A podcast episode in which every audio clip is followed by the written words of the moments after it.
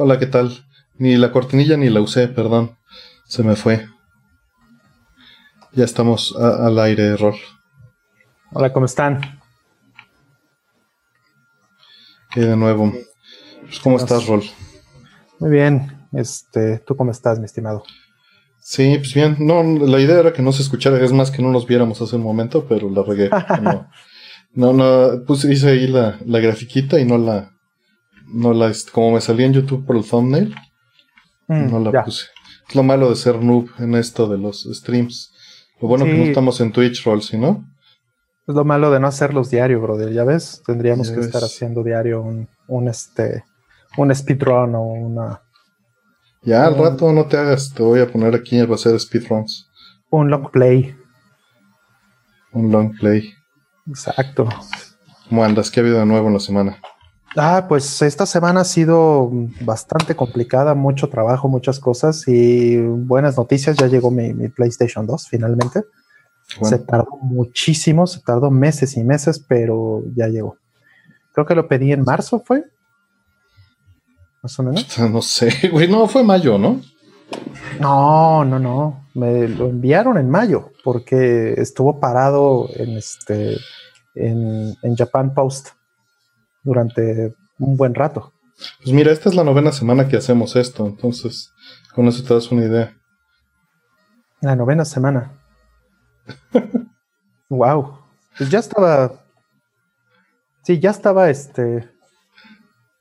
No, sí tiene razón. Igual y, igual y sí fue después. Abril tal vez. Está muy difícil eh, calcular los tiempos ahorita.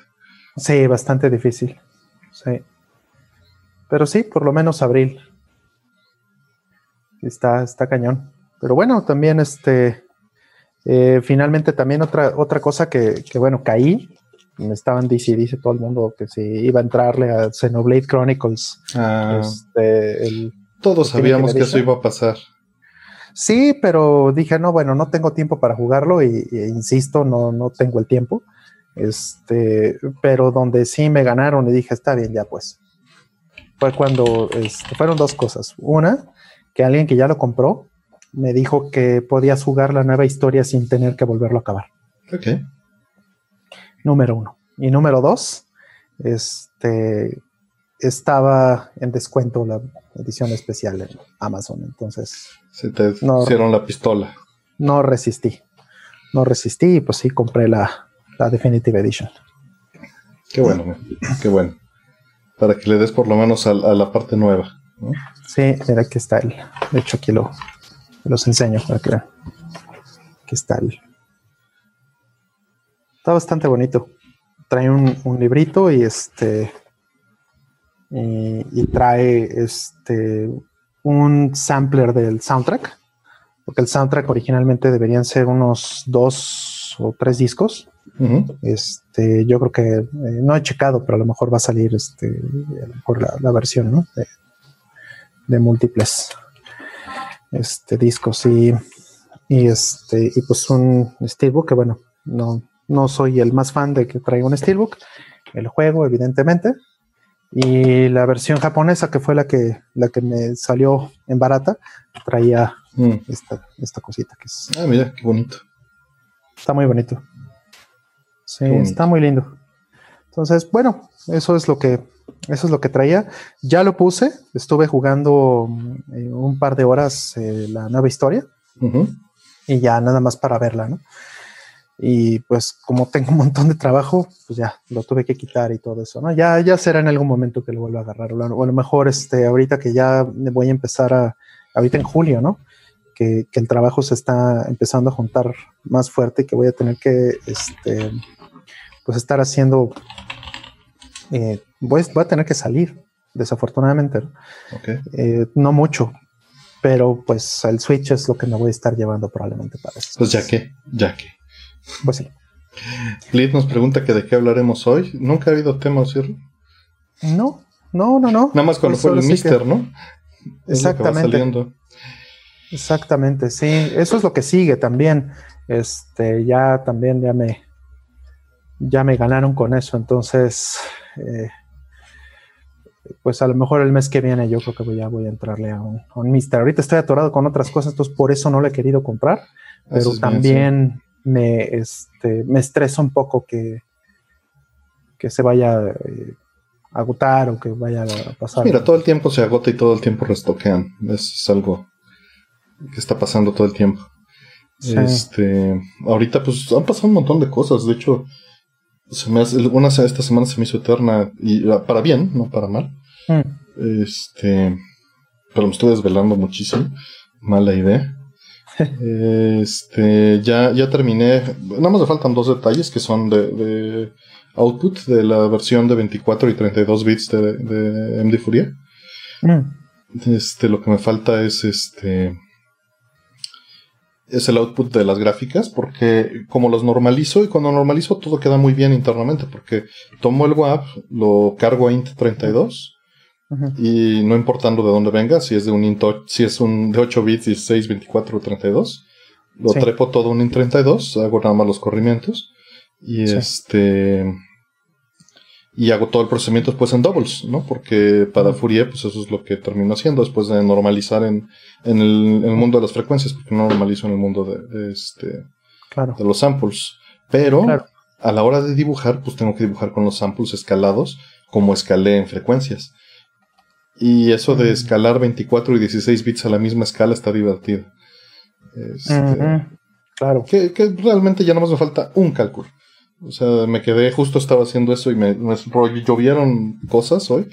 Este, justo Risha este, estuvo utilizando la versión beta de 24 bits. Le dije, mira, este, la verdad es que esto no, no, no, no te lo debería soltar porque cambié internamente cómo jala todo, pero ella está, eh, me dijo, oye, ¿puedes grabarme este, el PC Engine a 96 kHz 24 bits? cabrón. Y el caso es que... Pues sí eh, tienes hardware para eso. Sí, claro, claro, claro, pero este, pues originalmente nunca vi la, necesidad de, decir, bueno, si vamos a subirnos por el espectro audible, 48 kHz es más que suficiente. Eso es uno, ¿no? Y eso es completamente cierto. Ahorita explico el, por qué la necesidad de ir más arriba. Y otra, este, el rango dinámico de una consola no va a necesitar más de 16 bits. O sea, irte a 96 decibeles es. Una consola no tiene un rango de 96 decibeles. Punto. Eh, pero hay, dos factores. Uno es que lo que está implementando Richard son los filtros para Mister. Y lo que quiere ver es el efecto secundario de los filtros en, eh, pasando el espectro audible para saber qué filtro tiene la consola original e imitarlo. O sea, no, es, no es porque quiera ver eh, lo, que y imitar lo que está pasando, sino quiere saber qué tanto, qué tan este, fuerte es el filtro mm. para ver hasta dónde lo aplica, ¿no? Mm, claro. Entonces, este, esa era la necesidad, eh, por un lado. Y por el otro, los 24 bits, este, pues fíjate que, eh, eh, digo, me, siempre me ha sorprendido lo preciso que es el análisis de Furia. Este, pues yo sé que, que, por definición, pues con 16 bits pasa a 96 decibeles, ¿no? Pero yo mm. cuando descomponía, por ejemplo, el, canal de ruido del, del, de frecuencias de ruido, no, no ruido de fondo, del PC mm. Engine, me mm. daba fundamentales que estaban a los 90 decibeles, ¿no? Sin broncas. Y pues me sorprendía eso, pero, pero eso es secundario, no es que la tarjeta de sonido esté captando esa parte, es que está captando el, la onda ya compuesta Mm. y, yo la descompongo y sus fundamentales son más bajos, ¿no? Mm. Nada más que todos son del mismo volumen, están como normalizados y pues ya sube. Eh, bueno, el, asunto es que grabando 24 bits, el noise floor baja cañón. En el caso de esos canales. No, en general. Puedo ver este, las fundamentales del noise floor abajo de los 96. Era muy curioso que todas las grabaciones análogas que, había hecho, o analógicas más bien, eh, pues siempre tenían mucho ruido los 96 dB y era cuantización, no era ruido. Digo, oh. estamos hablando de algo eh, que, no se va a usar, ¿no? O sea. Sí, es superfluo si tú quieres, pero pues por lo menos es bueno saberlo. Sí, y, grabando el mismo aparato en 24 y en 16 bits, el noise floor me baja 8 o 10 decibeles más. Ya a lo que es el noise floor de la, de la consola, ¿no? Este, los fundamentales nuevamente. Eh, pero bueno, está, está, está divertido. Y pues bueno, estuvo probando eso.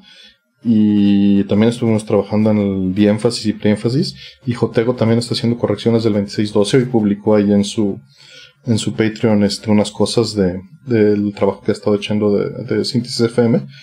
Y pues sí, me puso, me puso en jaque porque él, él, este, pues me pidió algo fundamental. Me dijo, oye, eh, la versión de MD Furia de Genesis no me está sirviendo para encontrar los filtros. Porque lo quiere hacer por, pues, de composición de la sinuidal para hacer la inversión y obtener los filtros matemáticamente. Y la versión de MD Fourier de Genesis eh, utiliza un patch de piano. Todas las demás versiones utilizan sinusoidales. Mm. Pero en Genesis decide utilizar una aproximación a una sinusoidal y un patch de piano para mm. enfatizar el ladder effect, este, mm. todos los defectos del DAC, ¿no?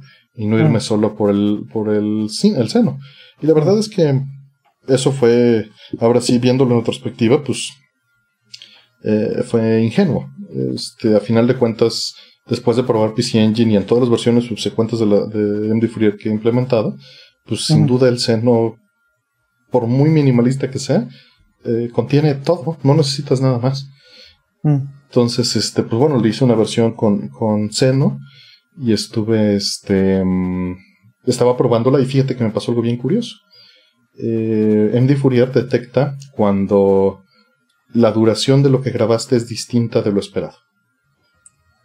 Eh, ¿Te refieres a un time skew? Básicamente, o sea, si tú tienes, eh, si, yo estoy tocando eh, la, onda de sonido de MD Fourier y digamos que son 30 cuadros, por decir algo, no, no es cierto, ¿no? Pero son 30 cuadros. Entonces, yo sé que de principio a fin en mi algoritmo de detección de de los tonos que utilizo para sincronizar, pues tiene que haber 30 cuadros de 16.88 16.688 este, milisegundos cada uno y multiplicando eso me da el tiempo y sé cuántos samples debe de medir. Pero si no me da eso, sé que hubo un problema. Sabes que está hay, hay, varias posibilidades. Originalmente, este, fíjate, es, muy curioso cómo esto dio la vuelta. Hace un año pensé que era mi tarjeta de sonido cuando grababa 44 kHz. Y por eso me fui por las tarjetas de sonido USB más nuevas y no me pasaba. Y bueno, pues me quedé con esas. Pero resulta ser que mi tarjeta PCI es muchísimo mejor. Eh, y poniendo la 48 no me pasaba. No me regresé a confirmar. Tuve un incidente de que el Sega Genesis, cuando estaba ciertas condiciones, no sabía por qué, y lo documenté en el, en el PDF de Andy Fourier, este, de repente se me desbalanceaba el mismo Sega Genesis y me quedaban mm. un canal de audio más alto. Y resultó ser la mm. temperatura. Oh. Cuando esta habitación estaba a 30 grados, ese Sega Genesis alcanzaba los 100 y este y valía madre. Y ese lo pude replicar. Lo pude replicar enfriándolo con un ventilador y esté tapándole las ventilas, ¿no? Y se podía replicar. Dije, ah, ok, es el reloj del Génesis cuando se, bueno, no el reloj del Génesis, son los capacitores del Génesis del amplificador. Cuando se calienta, un canal lo desbalancea con respecto al otro. Cuando llega a 100 grados. Entonces, este, bueno, lo documenté y dije, bueno, esto puede ser un, factor, ¿no? Eh, y lo dejé. Y, y, esta semana me pasó varias veces. Me pasó, este, con, con, el, con esta versión que les quería enviar a Jotego eh, este, me resulta ser que, la compilo, lo grabo y no me da los cuadros. Dije, no mames, o sea, el Genesis sobrescalentó, pues, tal vez, pero lo que me pasaba era desbalance de audio, no cuadros. Este, la regué, volví a revisar todo, hice regresiones en GitHub, todo el desmadre. Pues no, resulta ser que, que este, llegué a la a la conclusión en ese momento de que era temperatura afectando el reloj del Sega Genesis. Por unos samples, unos cuantos samples. Pero con eso ya revienta. Pues sí, un de Fourier me aumentaba la madre, ¿no? Mi propio código. Y al principio desconfié. Los tuve que meterme a contarlos, tuve que hacer todo a mano. Mm. Y no, las cuentas eran, eran perfectas. El, el, que estaba mal era un factor externo. Pero hoy ya me di cuenta del problema y no es ninguna de esas dos cosas. Ah, caray. El calor afecta a mi tarjeta de sonido y cuando llega a 60 grados, el reloj varía. Y los ah. samples miden menos. Y es que la, habitación. PCI o sí, PCI. La habitación en la que estoy está a 28 grados. Ah. Es por eso. y bueno, ahorita la humedad subió un montón, subió este, muchísimo. Entonces, bueno, fue esa temperatura. Y le puse un ventilador a la tarjeta de sonido. Problema arreglado. Samples perfectos otra vez. Pero perdí horas en, hacer eso porque además hubo una relación con que Don Luca, quien lleva el sitio de Video Game Perfection, está revisando el estándar BGM que se utiliza para loguear música de, mm. este pues, general, ¿no? De emulación y tocarla como este, pues como un MP3, ¿no? Standalone. Sí, o, incluso cuando hacen este VGM players eh, en hardware, ¿no? Exactamente. Este, y hay problemas, hay problemas graves con el estándar. Graves, bueno, graves para nuestros fines, no para el usuario común. Mm. El detalle es que corren a distintos relojes, un, el 68000, el Yamaha y el PSG. Mm. Y la resolución del formato VGM es 44 GHz. Entonces mm. es muy difícil que todo quede en, a cuadro. ¿No? Que, ajá, que lo cuantice y que quede en el. O más bien, es imposible. Porque realmente tendrías que estarlo manejando como a 3 MHz tu, estándar para que hubiera un múltiplo que funcionara. Claro, para que. Para o más alto. Y pues resulta que, justamente los exporters de BGM, de los emuladores que hay ahorita de los mejores, este, tenían el mismo problema. Sacaban problemas de que el sample rate variaba. Bueno, ya cambié ese mensaje de error, porque realmente el problema, o sea, el, hecho de que yo mida otro sample rate al final de cuentas es solo un síntoma.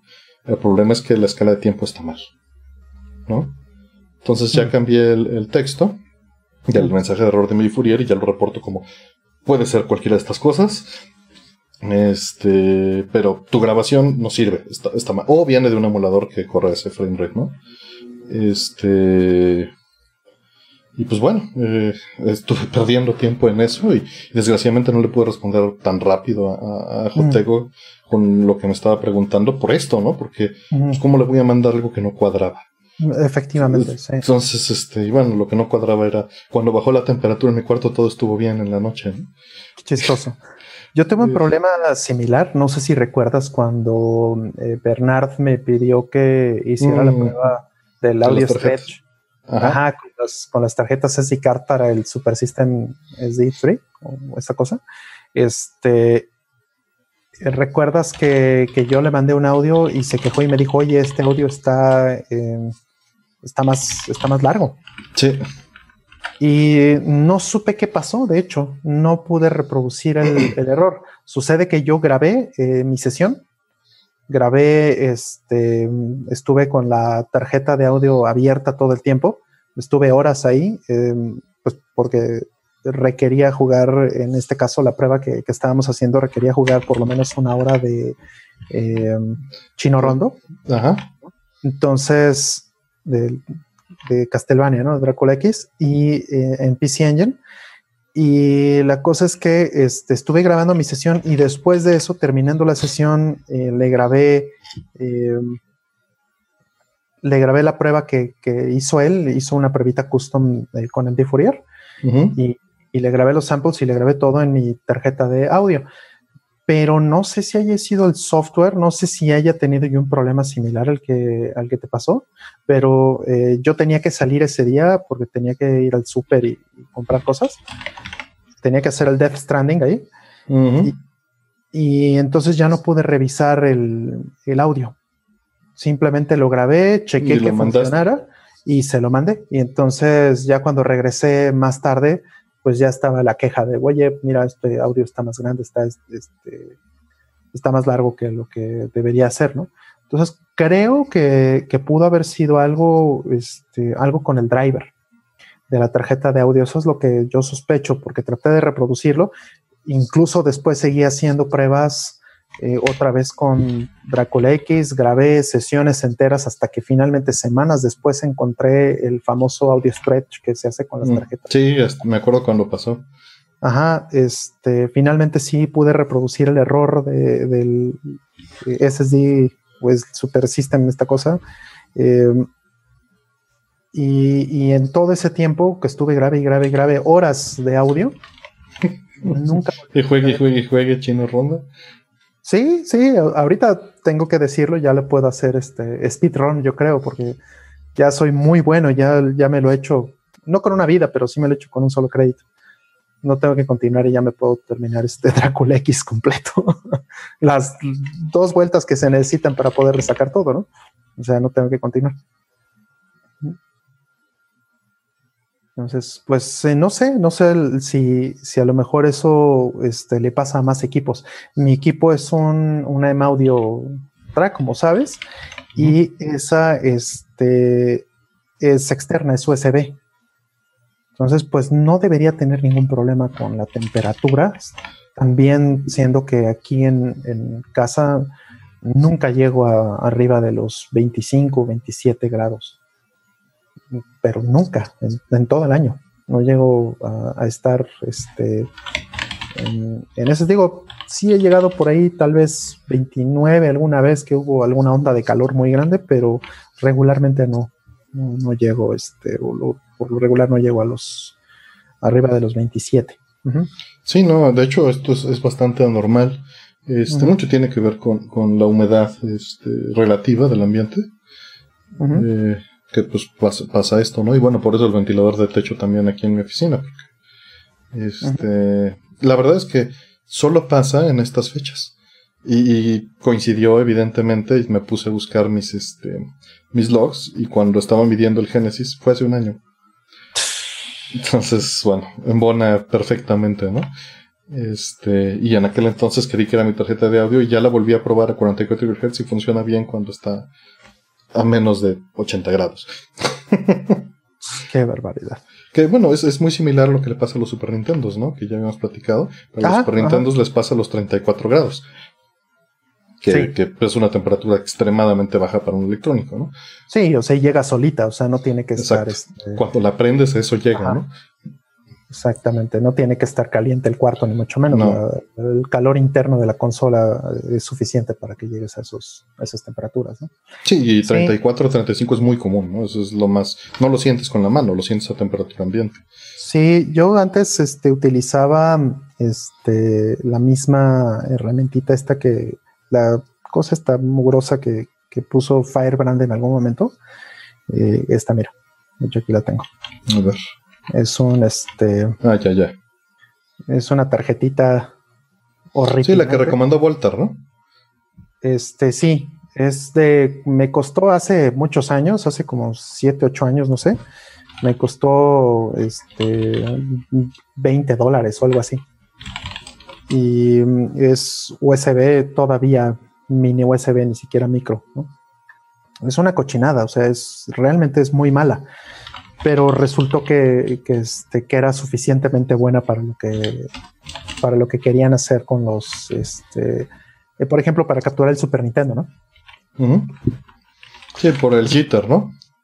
Ajá. Resultó que, que, era bastante buena para eso.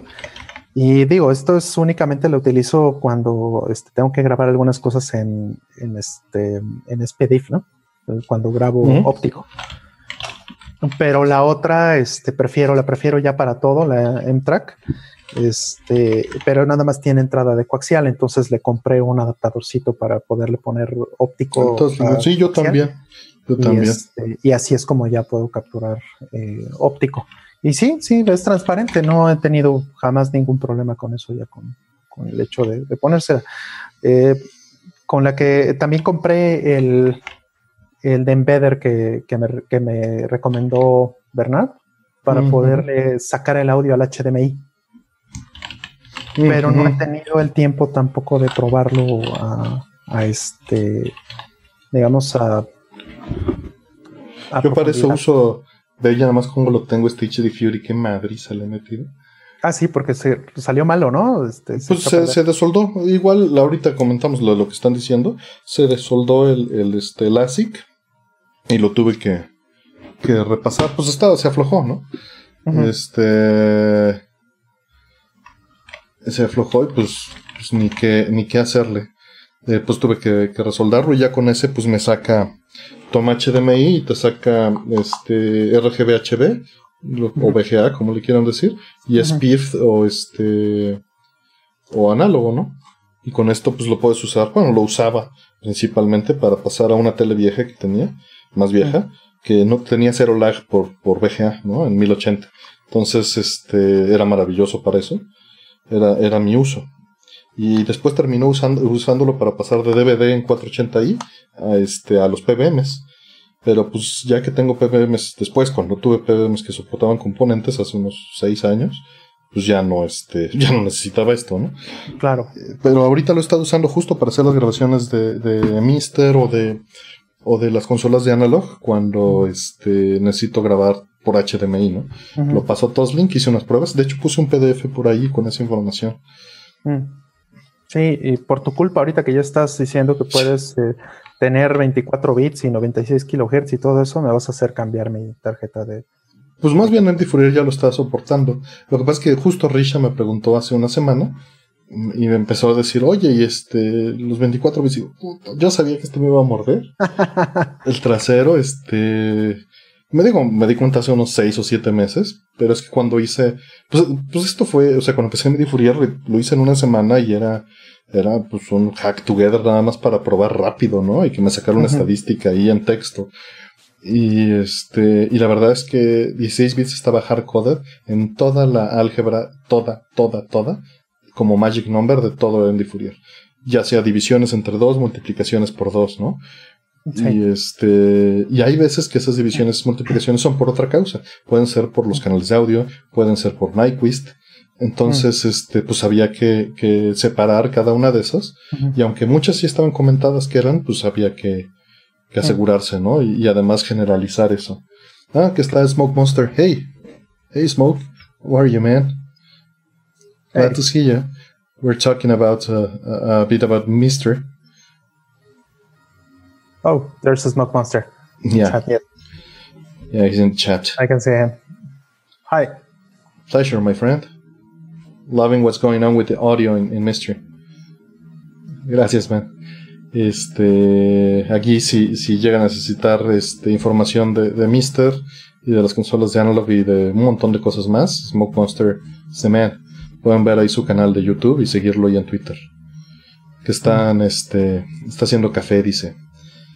Eh, pero bueno, el, caso es que lo que tuve que hacer fue pues cambiar todo mi, todo mi engine además interno funcionaba en bytes.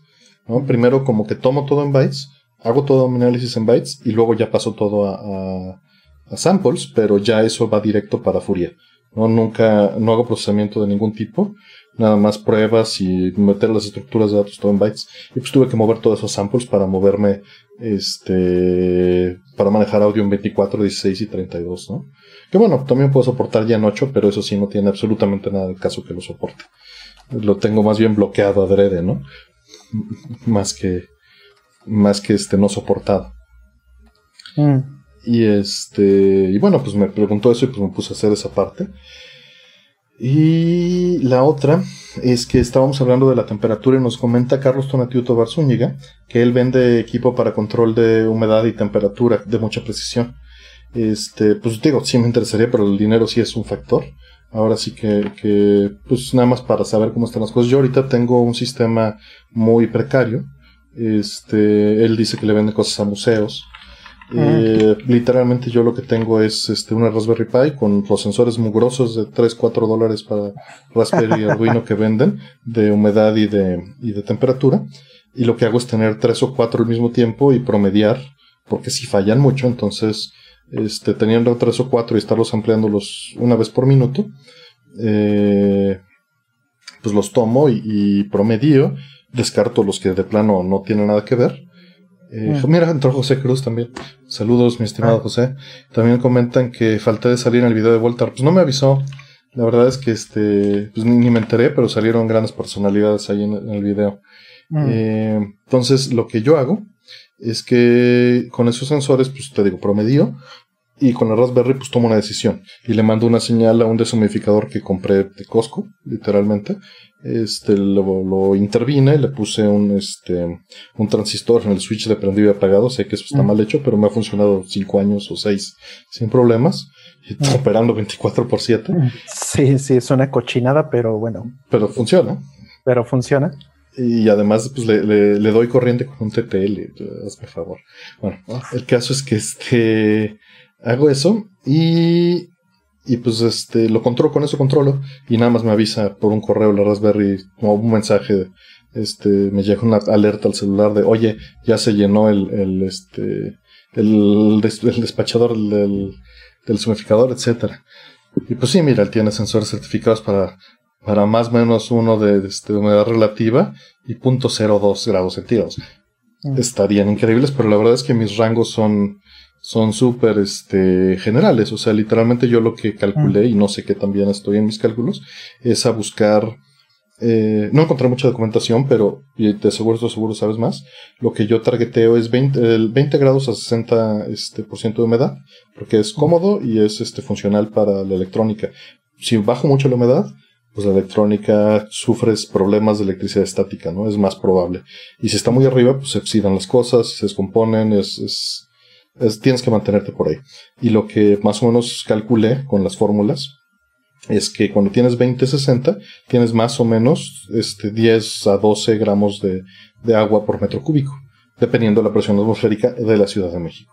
Mm. Entonces, este, digo, es un ballpark, al final de cuentas. Basado en eso, pues nada más este, calculé eh, con fórmulas, las precalculé porque la Raspberry sí le pesa hacer estos cálculos y las metí en base de datos con distintas humedades relativas y distintas este, temperaturas, cuántos gramos de agua habría esa, ¿no? Y pues ya lo que trato de hacer es siempre mantenerme a, este 12 gramos de agua por metro cúbico, ¿no? En la escala general. Me lo convierto en absoluto. Que no sé qué también está eso, pero es lo que termino haciendo. Eh, saludos a Culiacán, Sinaloa. Ah, qué buena onda, Culiacán. andan por allá y de, de este, nos, nos saludaron también de Costa Rica. Y bueno, pues están ahí José de, allá de Nueva York, Smoke Monster, que ahorita no, me acuerdo qué parte de Estados Unidos anda. Este, dicen que si son audífonos nuevos, pues realmente no, son audífonos que tengo desde hace como unos 10 años o tal vez 12, pero no los usaba porque el ampli que tenía aquí no este no, no los aguantaba por la impedancia, ¿no? Pero pues lo abrí, le cambié unos jumpers y ya, ya, pues no hay bronca. Digo, es algo que ya soportaba, ¿no? Mm, claro. Sí. Ah, pues que tiene ahí una, calculadora que me puede ayudar, que metes presión, temperatura y calculas humedad y variables calculadas. Pues fue lo que hice, se me serviría mucho para, para confirmar que lo que tengo en mis cálculos de los pocos papers que encontré es, correcto, o, o, incorrecto, ¿no? Y pues volver a, a este a calcular. Los audífonos pues no son vintage, son audífonos, bueno, a mí no me parecen vintage como de 2009.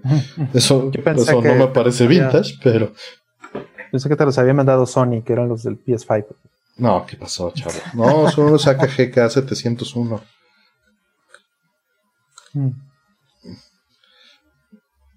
son unos K701 de, que eran el reference cuando, cuando estaban al mismo tiempo los Sennheiser 600 y los mm. Grado RC1 eran como que los tres top en su mm. momento. Y me parecen muy, pues me parecen muy cómodos. Esa es una. Y la otra es que el, el soundstage es maravilloso. Me encanta el soundstage que tiene. Pilo y 85 dice que está desde, desde North Dakota. Mi estimado mm. Mario Hernández está desde Michoacán. Qué bueno verlos. Qué buena onda que, estén ahí todos. Sí. Qué buena onda que nos ven hasta allá. Un saludo a, los vecinos ahí de Estados Unidos. Este, de Max nos pregunta que ¿por qué un HDTV se le quedan marcadas las letras en la pantalla después de dejar la magia por varios segundos? ¿Tiene solución? Pues mm. mira, eh, pues, se debería de borrar después de varios segundos. O sea, el, supongo que te estás refiriendo al tiempo que se queda en pantalla, ¿no? Este, este persistence que tiene la imagen. Y pues literalmente la retención de los, de los este, píxeles. Y pues no, no hay mucho que hacer. Este, si, si el controlador de tu TV es así, pues así funciona. Eh, este, pasa una cosa curiosa ahorita que lo mencionas. Este, me mandaste hace unas semanas eh, esta eh, idea que están poniendo en emuladores y que probablemente también vayan a poner en Mister y todo esto de inyectar cuadros en negro. Eh, para reducir ese tipo de cosas precisamente, ¿no? O sea, todos los LCDs, prácticamente todos, todas las pantallas LD, LCD, este, plasma también, por supuesto, tienen este ghosting o tienen esta retención de, de píxeles, ¿no? dependiendo del equipo, pues puede ser este, muy pequeña o, puede ser notoria, ¿no?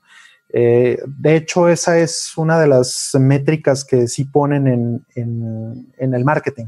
Cuando dicen a veces que sus pantallas son de dos milisegundos de tiempo de respuesta, mm, se refiere justamente a, que se tarda dos milisegundos en hacer el cambio de, imagen.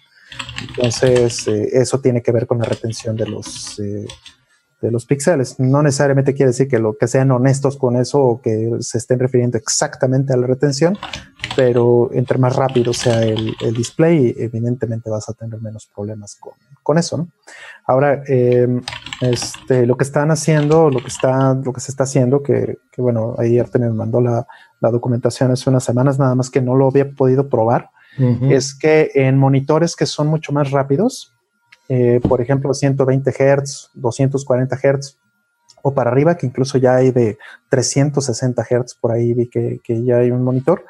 Eh, la idea es que em, los emuladores o, Mister o alguno de estas, eh, o este hardware FPGA, lo que sea, en el momento de, em, pintar o tratar de emular la, cómo se ve la, este, imagen en un CRT, una de las formas en las que pueden eliminar el ghosting es inyectando en, alta velocidad, inyectando este, cuadros en negro,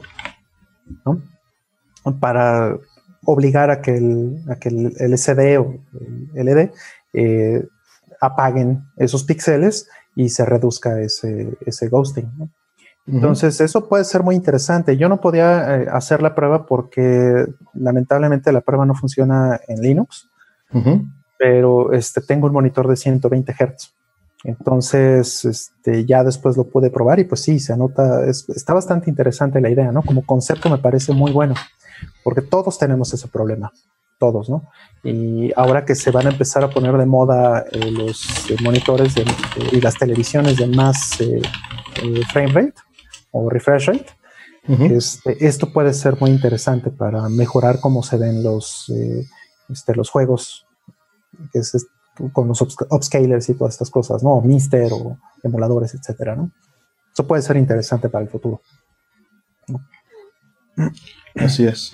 Está súper interesante eso, este, precisamente para lo que comentas del, del, futuro, este, como opciones y alternativas y tener efectos más, más bonitos. Este, está perfecto. Eh, que si pregunta Billy que si se nota la diferencia de ser de 60 Hz para arriba, sí, claro que se nota. Ajá. Se este, nota, sí, pero, es distinto. Ajá. no quiere decir que los juegos, necesariamente todos los juegos, se jueguen mejor en 60 Hz para arriba. Esto es muy, eh, es muy importante hacer esa distinción, porque una cosa es el refresh rate, una cosa es el frame rate que te pueda dar un juego, que sí puede ser eh, fantástico, a lo mejor en 120 Hz, pero, eh, o más, 144, etcétera, pero eh, el juego en sí mismo no, no necesariamente está corriendo a esa velocidad. O sea, no importa a qué velocidad pongas el frame rate o el refresh rate de tu monitor, si vas a jugar un juego que depende mucho de la exactitud, como un Street Fighter, un Tekken, una cosa así, eh, el juego internamente corre a 60. Y está el otro asunto, que la conexión que estés usando pueda transferir eso y la tele soporte cambiar de frame rate, ¿no? O sea, una cosa es que corra 120 y otra cosa es que acepte 120. Son cosas bien también, distintas. También son cosas diferentes. Las gráficas puede ser que sí se estén rendereando a 120 o más, ¿no? Pero de ahí a que se transfieran entre tu display y tu aparato. Es otra cosa. Y de que el juego registre 120. Eh, que lea el input, ¿no? Ajá, porque por ejemplo las, las colisiones, las colisiones de balas, las colisiones de objetos, no necesariamente van a estar corriendo al mismo frame rate, o bueno, a la misma velocidad que tu frame rate. En la mayoría de los juegos no es así. De hecho, corren incluso bastante menos, están a 30, a 20, a 15, a 10 cuadros por segundo. ¿Por qué? Porque tienen que estar ajustados a los juegos en línea. Y en un juego en línea, pues no puedes tener la latencia eh, tan mínima, ¿no? Es prácticamente imposible que tengas una latencia tan mínima eh, para jugar en línea con alguien que no está eh, en tu cuadra, ¿no? y que, y que puedas tener un refresh rate verdadero de, 60, incluso 60 es prácticamente imposible en, la mayoría de los casos. Entonces, eh, vamos, sí puedes lograr 60, ¿no? Pero necesitas un ping de menos de 7 milisegundos para lograr 60, ¿no? si quieres 120, pues necesitarías un ping de menos de 3 milisegundos, ¿no? Y eso a ver si lo logras de aquí a, este, a, la colonia de al lado, ¿no? Entonces, eh, los juegos no están pensados para, realmente correr internamente sus engines a, 60 o, a 120 o lo que sea. Esto, de hecho, en los juegos, eh, dentro del juego, eh, es otro concepto que se llama ticks, ¿no? Son ticks por segundo. y, y, este, y bueno, pues hay muy, muy poquitos juegos que realmente corren a cuadro, muy, muy poquitos. Más bien, incluso en la, en la vieja escuela, en juegos de Super Nintendo y de Genesis, hay algunos que corren a dos ticks, ¿no? O sea, dos, un tick por cada dos cuadros. De hecho, la mayoría corren a 30, la gran mayoría. Sí, a eso me refería, ¿no? Por una razón muy importante, porque tú tienes que poder registrar el botón cuando lo presionas y cuando lo sueltas. Entonces necesitas por lo menos leer el control dos cuadros para saber si, este, si el botón lo apretaste. Sí, necesitas eso, ¿no? Porque hay juegos que sí, que sí funcionan más con presionar. claro. Mencionas, ajá. Claro, pero juegos donde shooters, por ejemplo, ¿no? Donde tienes que este, apretar el botón varias veces y que no, no tienen un, un auto turbo, por ejemplo, ¿no? Eh, o este o juegos que, bueno en, los shoot em ups normalmente cuando presionas el botón hace el disparo y no importa si lo dejas presionado no en algunos en cambio Bachi sí necesita reconocer entre las dos cosas. Sin embargo te lanza el disparo al principio y si lo mantienes presionado entonces cambia de tipo de disparo. Y ese cambio de tipo de disparo forzosamente tiene el lag que mencionas ¿no? exacto. Entonces siempre va a estar en ese sentido este dos cuadros atrás no porque tiene que saber que en el cuadro anterior estaba suelto ¿no? Entonces, eh, y ya bueno, cambias a la condición donde lo estás dejando apretado y bueno, entonces cambian las cosas, ¿no? Pero por lo mismo, este, incluso los juegos de la vieja escuela, no necesariamente el, engine mismo está corriendo a los 60 cuadros por segundo, ¿no? Entonces hay que tener cuidado con eso, este, y tener considerado eso porque en realidad es una ilusión pensar que por tener un monitor de 120 Hz automáticamente todos tus juegos se juegan mejor, eso no es cierto. Tenemos, este, bueno, continuando, hay, hay muchas preguntas más nuevas e interesantes, pero de Max dice que gracias por responder, que si se quitan las letras con el tiempo, pero que deja la imagen en pausa y se marcan, y que antes no lo hacía. Cree que está mm. relacionado a la temperatura, pues puede estar relacionado a que el panel pues, está envejeciendo. Pero pues, sería muy difícil este, diagnosticarlo así, ¿no? Sí, sí. Yo no tengo experiencia con eso. Este, nunca he tenido un, un panel que, que haga eso este, o bueno, una, una televisión, ¿no? Porque sí llegué a, ver eh, paneles con ghosting muy feos, pues, LCDs muy viejos, pero este, eh, no, no tengo experiencia suficiente. Bueno, pues a lo mejor José Cruz, tal vez, no sé si él tenga alguna experiencia con... Pues yo creo que él, usa puro CRT, creo que le da alergias llegar a un LCD. le da roña. Le da roña. Este, Drowning Kerosene nos dice que eh, bueno, hace varias preguntas. ¿Qué es lo más difícil de usar estaciones de trabajo Silicon Graphics? La verdad es que eran súper amigables, no veo nada difícil en ellas. Este, eran hermosas, eran hermosas. Sí, súper amigables. ¿eh? Era, era. O sea, el buteo era 100% gráfico, tenía herramientas gráficas para todo. Este, Pregunta José, ¿experiencia con qué? Experiencia con paneles LCD que tienen eh, persistencia. Ajá. Eh, perdón, entonces, pues no, las Silicon siempre funcionaron súper amigable, muy, muy, muy, este... Muy bonitas. Muy bonitas. Este, y bueno, estaban platicando de Pico 8, ¿no? Que es esta, esta plataforma que se utiliza Lua, y él nos comenta que, este, que justo lo tiene en un programa educativo, que lo utiliza con niños autistas. Y mm. este, pues eso está padrísimo, qué, qué padre. Sí. qué padre. Les enseña a programar con la plataforma y que pues tienen tratos para docentes, comenta. Está padrísimo eso. Qué maravilla. El año pasado yo estuve en un congreso en, Seattle y este era un congreso de developers y este, tenían un booth con este Pico 8 Y mm, bueno, vi algunas cosas como interesantes, no es algo que, me interesara a mí en ese momento en particular, pero sí vi que tenían este, como iniciativas padres para educación. Entonces, para eso creo que este, es fabuloso. Y Fire Tony está haciendo eh, varias cosas. Está ahorita dando un curso, creo. Mm. ¿no? De, este, lo pueden ver ahí. Seguro este, pues está haciendo cosas bien interesantes. Puso un par de, jueguillos que está haciendo y está llevando un curso. Entonces, está, hay que, hay que ponerle atención. Mm. Sí, sí está bueno eso. Pero yo no me he metido en, nada de, de este, de Pico 8, ¿no?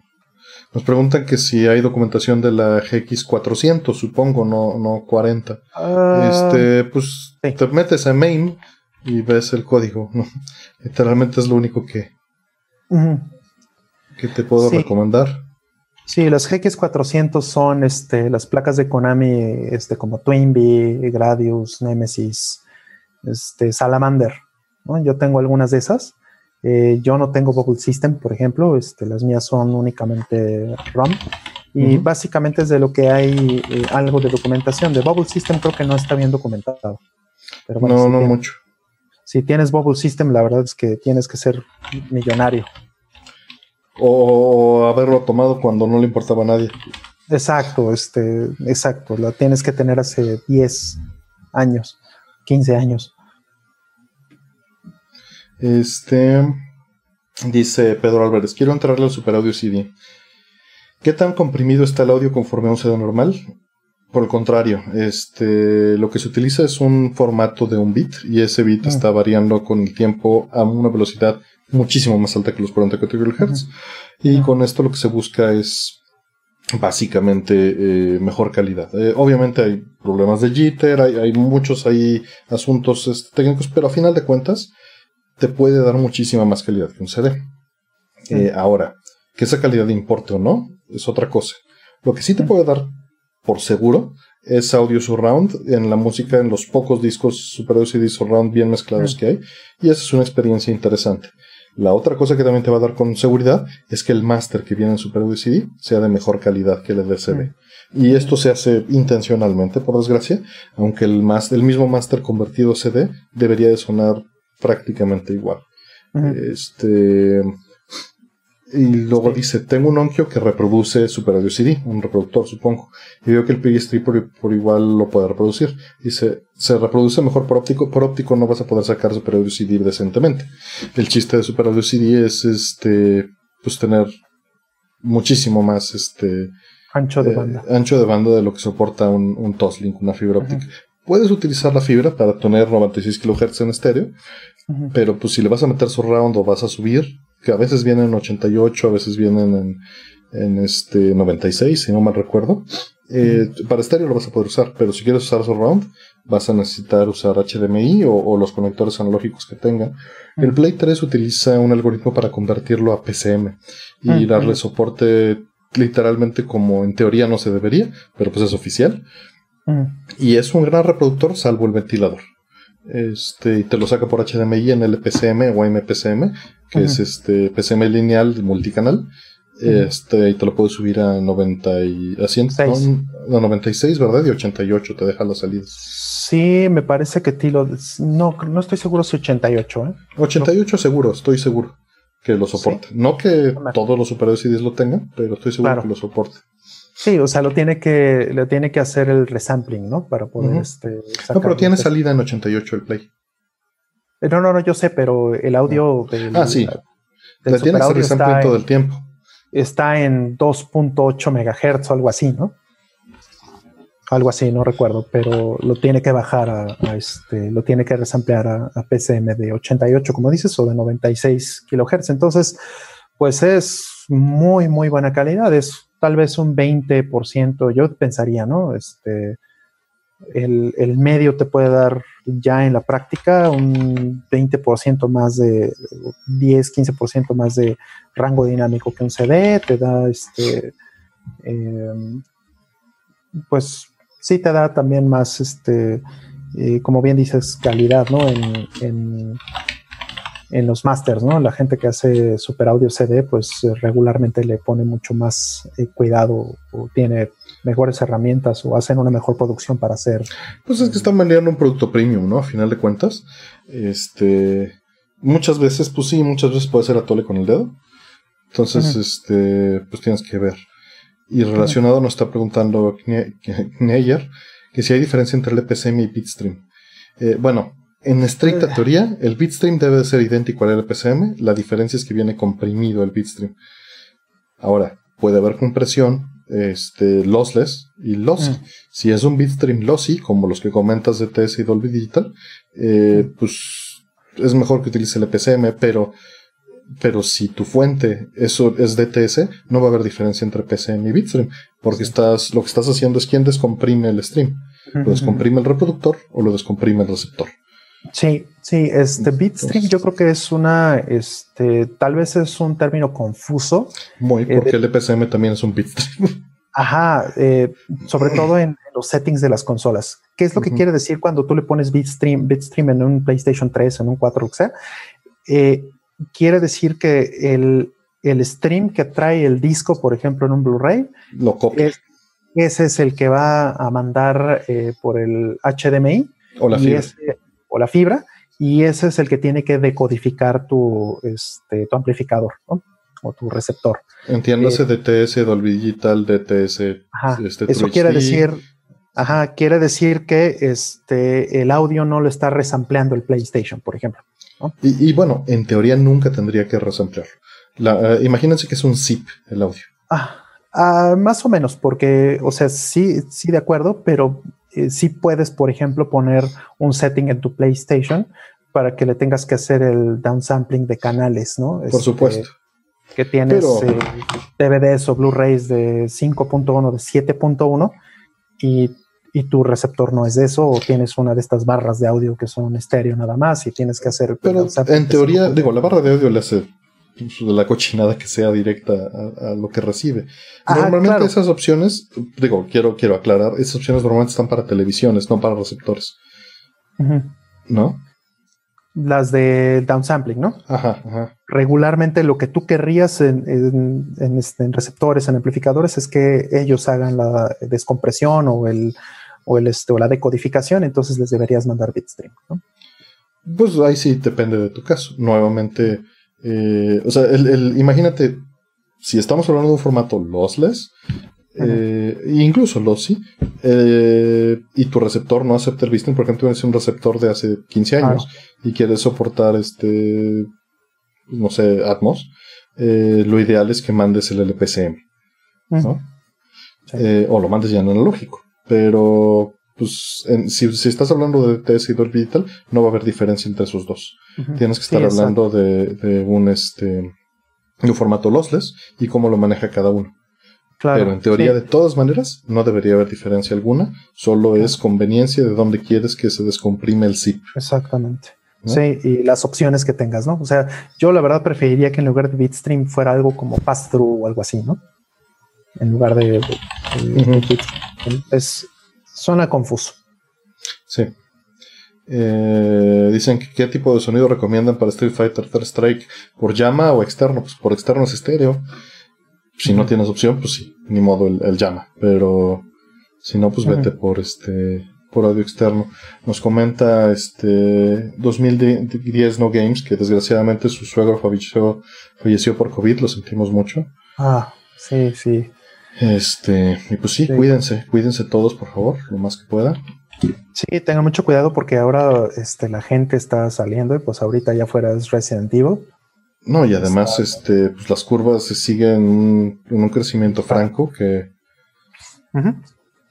Sí, sí, sí. Eh, no sé si, no sé si a los gobiernos ya les vale gorro, no entiendo exactamente. Pues es que tienen que lidiar con el balance de la economía y este, no estoy justificando, este, y pues están peleando con eso, ¿no? Y también no actuaron muchos gobiernos a tiempo, entonces es una situación difícil, pero los que puedan, este, quédense en casa y los que no puedan, eh, pues cuídense, ya saben, siempre cubrebocas, eviten este áreas donde pueda haber aire acondicionado o aerosol de, de, este, de exhalaciones.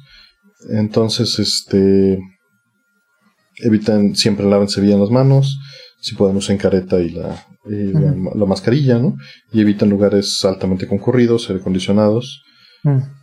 Este, si van, van por ese lado, este, pues pueden librarla mucho mejor, ¿no? Dentro de lo que se sabe, yo no soy un médico, vean a, otras fuentes, vean a este, al explicador, vean al doctor este, Macías, ¿no? El explicador es buenísimo, sí. Sí, sí, sí, ambos son, son muy buenos, entonces, este, para que se informen mejor, ¿no? Eh, y pues ustedes no dejen de usar cubrebocas, por favor. Y recomiéndenselo a todos sus amigos, no es algo que se deba de ser como nosotros, el grupito, no, no. Háganlo, háganlo a todos, ¿no? Esto tiene que ser las matemáticas no mienten. Eso, este, esto se, se, mejora, la situación mejora si todos los, este, todas las personas tenemos cubrebocas. Sí, pero bueno. Este, pues, tristes, tristes realidades, que estamos aquí para evitarlas, pero, pero nunca para evadirlas, ¿no? Sí, exacto. Este, nos comenta nuevamente del Bitstream. Yo uso un receiver de Play 4 por Bitstream, que lo hace por ARC. Mm. Eh, ya que su AVR tiene HDMI 1.4. Mm. Pásale el audio directo. No pases. Mira, ARC está hecho. ARC te va a partir la madre. ARC te baja todo el audio a, Dolby o a DTS eh, del estándar actual de HDMI. Si puedes, pasa siempre el audio directo al amplificador y ya que la tele haga sus, sus, cosas. Mm. Este, ¿Cómo conecto el Play 3 a mis monitores? Pues si tu monitor tiene HDMI, no tienes bronca. Eh, a ver, ¿qué más hay por acá? Dicen... Eh, a ver, voy por las primeras preguntas que tenemos atrasadas desde hace mucho. Que Dr. Nick, que compró este la fuente de poder ya de Super Famicom y de Twin y ya les llegaron. Uh, qué llegaron a Brasil hace dos semanas.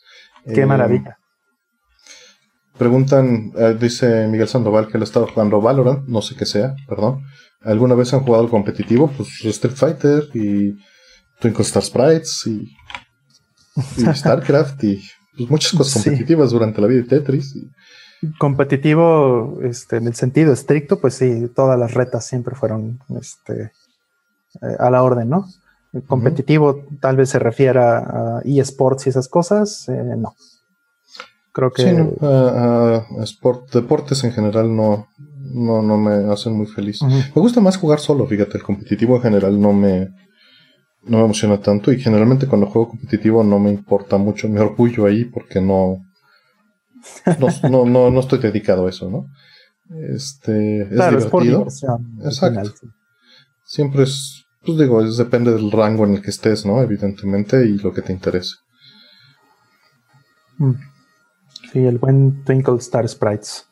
Este, la semana pasada les mencioné que lo vendían en, en GOG, eh, estaba en barata ya quitaron, ya terminó la, oferta. Entonces ya no mm. cuesta 14 pesos. No sé cuánto cuesta ahorita, pero tal vez estará en 50 o no sé, 100 pesos, no sé, pero estaba muy, muy barato. Este.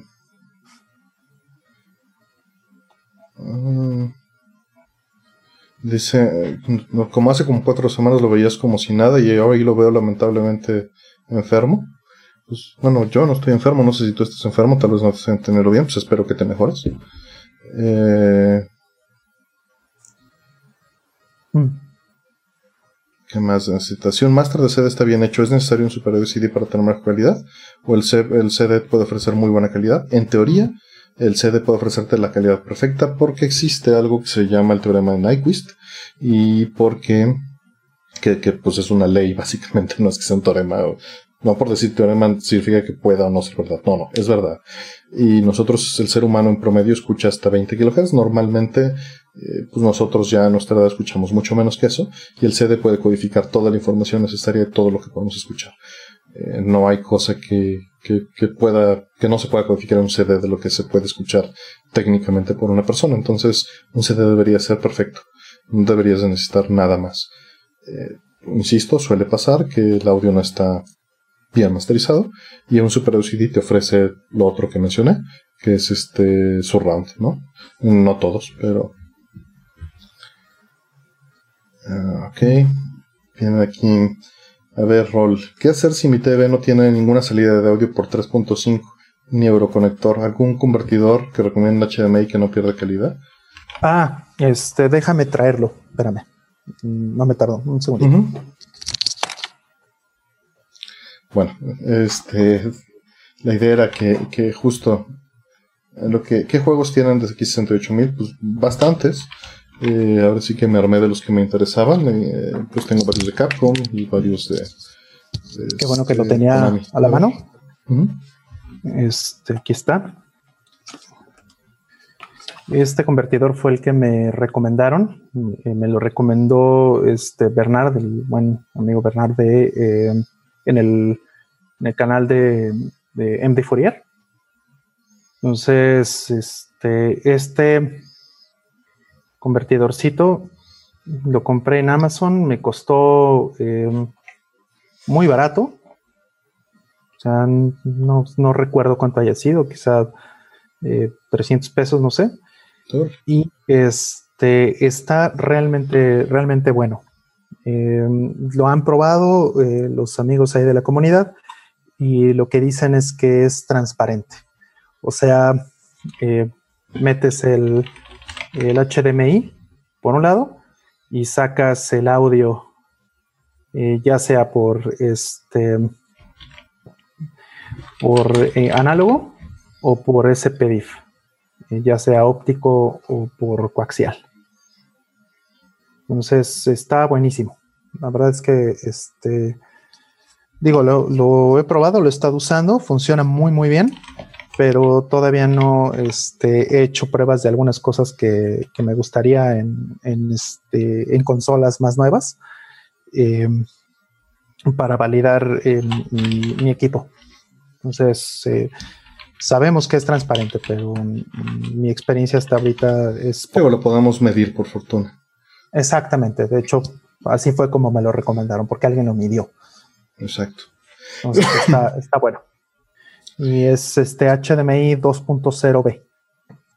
ok, eh, pues mira, ahí tienes una opción que, para seguir redondeando la idea, este nos dice que eh, no pasa el audio por la VR porque pierde 4K, entiendo. Lo que puedes usar es un splitter. Compra un splitter baratísimo si es que encuentras, este de HDMI 2.0 que te splite la señal y pues ya, este, o un extractor, hay extractores de audio por ahí. Yo tengo uno de esos. Eh, y bueno, pues así también te, libras de que sigan saliendo todos los aparatos que sigan saliendo y estándares. Puedes seguir usando tu receptor viejo. Yo eso es lo que hago. Tengo un receptor que solo utiliza HDMI 1.1, pero estoy muy contento con su performance en, amplificación, porque amplifica las bocinas y tiene este, pues un gran performance en, en, destrucción armónica y en, signal to noise. Y pues lo utilizo muchísimo para eso. Eh, por ahí Omar nos, nos, hizo una donación al canal, se te agradece mucho y dice que dejó de trabajar para Play 4, para jugar Play 4, que le dieron ganas de volver a programar. Pues dale, no es la verdad es que programar puede ser muy divertido y muy frustrante, pero a final de cuentas termina siendo un trabajo, muchos no lo consideran como tal, pero es un trabajo creativo eh, en el que tienes mucha libertad, a pesar de que parezca que no. Eh, digo, a final de cuentas, el desconocimiento es lo que hace que, uno piense que una cosa es limitada. Uno, uno dice, ah, voy a hacer música, solo son 12 notas. Estás muy limitado y es completamente absurdo. De la misma manera que pensar que algo aquí en este en, programación es unos y ceros y es súper limitado, pues todo lo que estás viendo en este momento es, es, es, unos y ceros, ¿no? Y, y, tenemos este, la fortuna de vivir en una época en la que todo esto que, que, que podemos representar todas las artes, podemos hacer una, una representación, una mala imitación a veces, pero suficiente para transmitir algo con, la digitalización, ¿no? Entonces, dale, dale a programar, Y Delirox dice que nos ve. Muchas gracias, mi estimado. Nos vemos, este, si nos ves en repetición, ahí nos vemos después. ¿Qué, ibas a mostrar, Rol? A ver. Este, tengo aquí un. Un, este, un splittercito de, mm. este, de estos HDMI y le metes este un HDMI y salen este tres. Entonces, de estos hay Yo nomás tengo de dos. También son muy baratos. Este son súper baratos, la verdad, no cuestan más de 200 pesos o algo así. Sí, son bastante baratos, son prácticos. Son muy prácticos, sí. Y con eso tienes. La realidad es que con eso regularmente tienes para este, para dividir eh, la señal y el audio y todo eso. Yo uso uno de estos porque eh, eh, también hay unos, hay unos que, en, la, segunda salida de video te recortan el HDCP. Entonces, para que puedas capturar algunas cosas que vienen protegidas. De hecho, el HD Fury este, hay uno, ¿no? Que lo puede hacer, recuerdo. Sí. Sí, tienen una línea de productos muy grande. Sí, entonces muchos streamers lo utilizan, son, productos bastante populares por eso. Porque este, las consolas a veces no te dejan eh, grabar el, stream que viene protegido y entonces necesitan un, un embedder o necesitan un splitter que pueda romper eh, la protección del, del video. ¿no? Exacto. Regularmente así lo hacen. Entonces, eh, por eso es que son tan baratos también, porque hay muchísima gente que los está utilizando para eso. Y además, este, son dispositivos eh, pues, no, no totalmente pasivos, pero que no hacen procesamiento, ¿no? Nada más hacen el, como son tan baratos, justo lo único que hacen no tienen memoria, toman el stream, le quitan la producción y lo mandan por los dos, ¿no? Es literalmente un multiplex, de multiplexor, ¿no? Y multiplexor. Literalmente, sí, literalmente, tal cual. Sí, este, a ver, déjame buscar rápidamente el, en Amazon el, el modelo. Por ahí hay saludos a, Acapulco, a Salvador, muchas gracias, Canadá, varios saludos, este, y les contesto rápido varias preguntas que han estado saliendo. Eh, unas mencionaron que el 240p del Wii es incorrecto. ¿Por qué lo es? Mira, no es que sea incorrecto, es este, es fijo. Entonces, si tú vas a usar el 240 de Wii, que es muy bonito, eh, solo corre en 320 x 240. Y, por ejemplo, un Super Nintendo corre en, 256 x 240, esa fuerza lo tiene que estirar. Un PC Engine pues puede correr hasta 512, entonces esa fuerza lo tiene que comprimir. Eh, entonces no es que no sea correcto, simplemente eh, no es exacto. Y bueno, el vertical son literalmente 240 líneas. Y un Super NES era normalmente 224. Entonces, es este, es pues no es, no es perfecto. ¿no? Es, funcional para muchos casos, pero no es lo ideal. Eh, ando copiando de las preguntas para no que no se me pierdan. Tenerlos aquí en el. Sí, yo mientras estoy este, buscando el, la compra que hice en Amazon, justo para ver el link de, directo de mi, de mi orden vieja. Aquí se los voy a mostrar en la, en la pantalla, de hecho. Aquí se los puedo ya los puedo enseñar. Aquí está. Este es el que, el que compré. A ver. Tal cual. Justo aquí pueden ver que dice. sí, sí, sí, lo. Que lo compré. y cuándo lo compré. ¿no? Para que vean que estés. Y cuesta, me costó 30 dólares. Ah, sí, lo recuerdo. Lo recuerdo. Ya viéndolo así con las con la, este, la foto, ya lo, ubico. Literal, este fue tal cual me pasaron el link en, este, los amigos de la comunidad de MD Fourier y, este es el mismo que yo les recomendaría porque es el que sabemos que es eh, eh, transparente.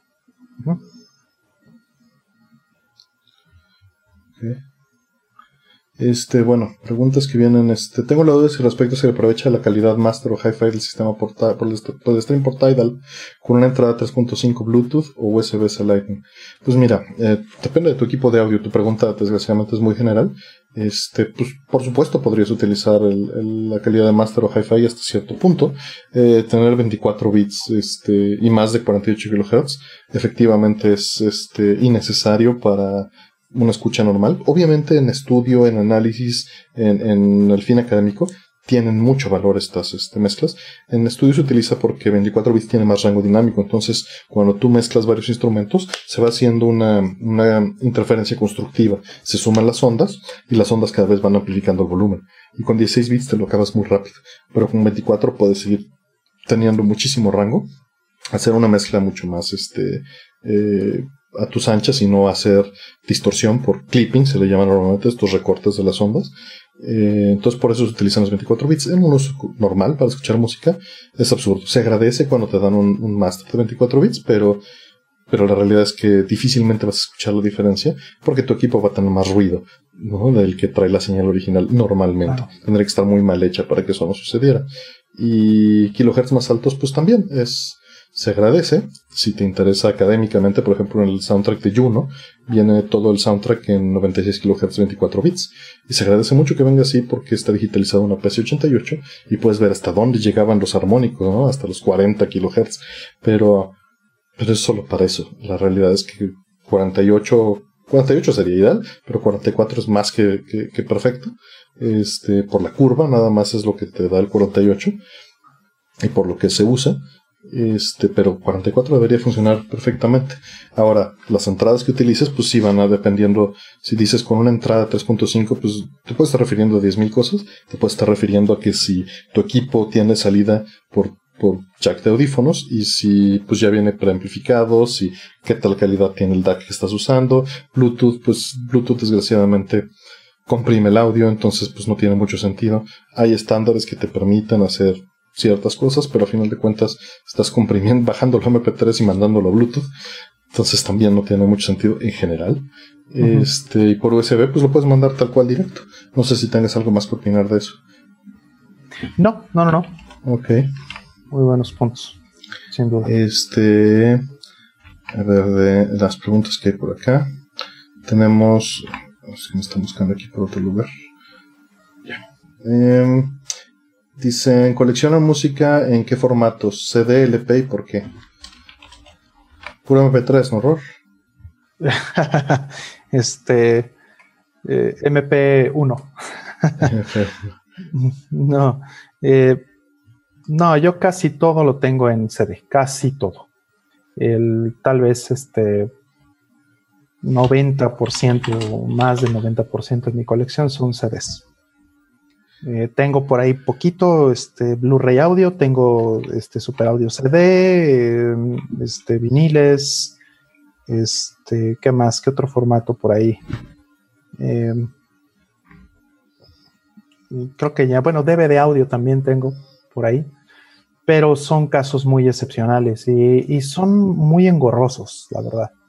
Porque el, CD es fabuloso porque existen eh, estas bases de datos como Music Brains, eh, Music Brains con Z, eh, que eh, son comunitarias y que este, lo pueden utilizar algunas, algunas herramientas, algunos players open source.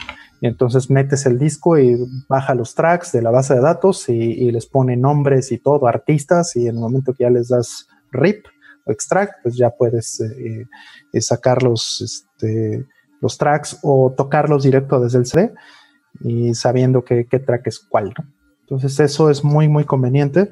Eh, los de Blu-ray, bueno, son, este, son muy engorrosos en ese sentido, pero pues bueno, sí suenan, suenan muy bonito. Y, bueno, no sé, no sé si tengas algo más que opinar ahí, Artemio, también hemos hablado mucho de eso, pero este, yo no siento que, aun cuando sabemos ¿no? que el Blu-ray y el DVD son, o pueden ser, ¿no? ligeramente más altos en, en calidad que el CD, pues ya no. Nuevamente, por el audio surround lo agradezco, ¿no? O sea, cuando me vendieron este Dark Side of the Moon en, DVD audio y en, y en este en, Blu-ray audio, pues ahí fui feliz, ¿no? Y cuando me vendieron claro. igual en Blu-ray audio, fui feliz, pero por este, este, pues tener la mezcla surround oficial. Este siempre es, es, agradable, son, son gimmicks, obviamente no son cosas como para escuchar siempre, pero son, son bonitas, ¿no? Son mezclas que están interesantes, sobre todo porque normalmente en bocinas es difícil tener el audio viniendo como si fuera una grabación binaural con audífonos, ¿no? Pero tienes la apertura de, de, escuchar con tu oreja completa, con tu oído completo, con tu pecho, con la nariz, este, sientes las vibraciones, ¿no? Y, y cuando lo tienes en una mezcla surround, pues es, es padre escucharlo de varias fuentes, este, y eso está bien, ¿no? Em, pero, pues bueno, de los formatos, normalmente vinil lo prefiero por el formato, no por la música. Los viniles, la verdad es que rara vez los escucho, eh, salvo si es jazz, por ejemplo. Eh, los, los, compro por, por, el arte, por los panfletos, por el disco en sí, por el objeto. Eh, un vinil puede tener una calidad muy similar a la de un CD, pero nunca superior a la de un CD. Lo que sí es muy común es que el vinil venga bien masterizado como un super audio CD. Y eso sí puede ser una diferencia tremenda, ¿no? Que el vinil se escuche mejor que el CD porque la masterización es mejor en el vinil, porque el CD en ciertas épocas siempre se ha vendido para escucharlo en el coche o, y eso sí puede ser un factor. Este, pero pues es que hay que buscarlo en cada una de esas situaciones. De lo del convertidor, este rol, te preguntaba este eh, Neyer, no sé si estoy diciendo bien su nick, este, dice que él ha buscado un splitter en Amazon y andan más de dos mil pesos porque el que necesita uno son de 4K HDR, o sea 2.0.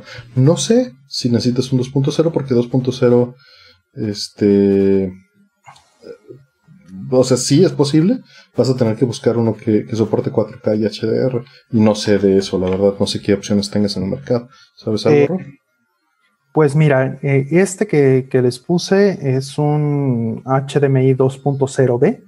Pues mira, le costó 28 dólares o no sé cuánto. Sí soporta 60 Hz en 4K.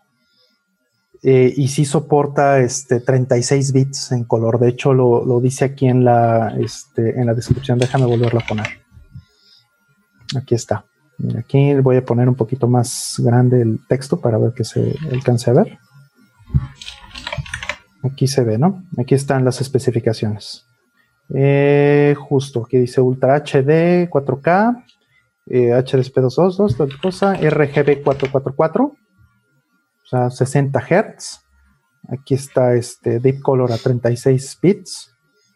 O sea, se ve, se ve muy bien. De hecho, el ancho de banda está de 18 eh, gigabits por segundo, que creo que es lo máximo que soporta este HDMI 2.0B.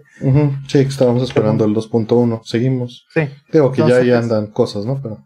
Entonces, el, el, este, tal cual, ¿eh? lo pueden ver aquí directamente. Me costó esto.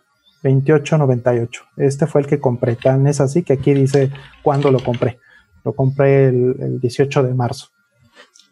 Entonces, este, este es suficientemente bueno para, eso, ¿no? Para lo que este, estábamos hablando, que es extraer. Esto no es un splitter ni un switcher, esto es un extractor de audio, ¿no? También funciona como switcher, ¿no? Pero únicamente tiene dos entradas, entonces pues para eso a lo mejor no es tan, tan eficiente o tan bueno. La razón por la que esto este, puede, ser, puede ser bueno o puede ser usable es si necesitas extraer el audio de tu HDMI y sacarlo en, en, este, análogo o sacarlo por SPDIF, ¿no? porque algunos eh, me incluyo, algunos eh, tenemos eh, eh, amplificadores o, receptores muy viejos. El mío tiene pues, más de 15 años. Entonces, todavía muchas de mis consolas y muchas de las cosas las saco por SPDIF, ¿no? Sí soporto HDMI y, lo puedo usar y todo, pero no soporto HDMI 2.0, por ejemplo, ¿no? Entonces, algunas cosas sí, este, sí me conviene sacarlas por, por ese PDIF y sobre todo también para eh, las capturas de las consolas y, cosas que he estado haciendo, las cosas que estamos, eh, las pruebas que, estamos haciendo con, con MD Fourier, para eso es fabuloso. Entonces, eh, tiene sus usos, ¿no? No lo recomendaría en lugar de un splitter, ni en lugar de un switcher. Pero bueno, ahí ven el costo. Listo. Claro. Este, bueno, tenemos salieron un montón de preguntas de, todo esto. Este, ¿qué reproductor utilizan para Blu-ray audio? Pues cualquier Blu-ray, la verdad. Este, yo utilizo de esos Blu-rays este, sencillos, standalone, porque gastan muchísima, muchísimo menos energía que un Play 4, que un Play 3, y no hacen ruido. Entonces eso me parece maravilloso. Así es. Este, eh, sí, si quieres, este, es, es mejor. Digo, sí está muy bien el performance que tiene un PlayStation 4, Por supuesto. no vas a negar, o un PlayStation 3 también. Son muy buenos, punto, son excelentes como, como reproductores de Blu-ray, pero tienen sus desventajas pequeñas. La primera que yo diría es la interfaz. La interfaz no necesariamente es la, la, más bonita, la más usable. O sea, las interfaces que tiene un, este, un Blu-ray standalone con su control remoto, pues es mucho más eh, eh, intuitivo para, sobre todo para la gente que no son gamers, ¿no? O sea, si, si por ejemplo tienes ahí el PlayStation 4 y lo usa la familia y lo usan este, otras personas aparte, aparte pues eh, te van a agradecer más utilizar un, un Blu-ray standalone. En calidad, pues repito, es lo mismo. un Blu-ray standalone Realmente. Lo estás usando para leer el, bitstream y mandarlo al, amplificador. Exactamente. Entonces no deberías de tener este, ningún problema, ¿no? Con un buen eh, standalone, incluso barato. Yo creo que deben ser baratos todavía. Y ahorita que nadie los quiere, probablemente más, ¿no? Y, por último. Te creas, porque pues luego les meten features de Wi-Fi y Media Stream y. Mm. Pero bueno, hay de todo. Bueno, bueno, hay de todo, pero este, la experiencia va a ser nominalmente la misma, ¿no?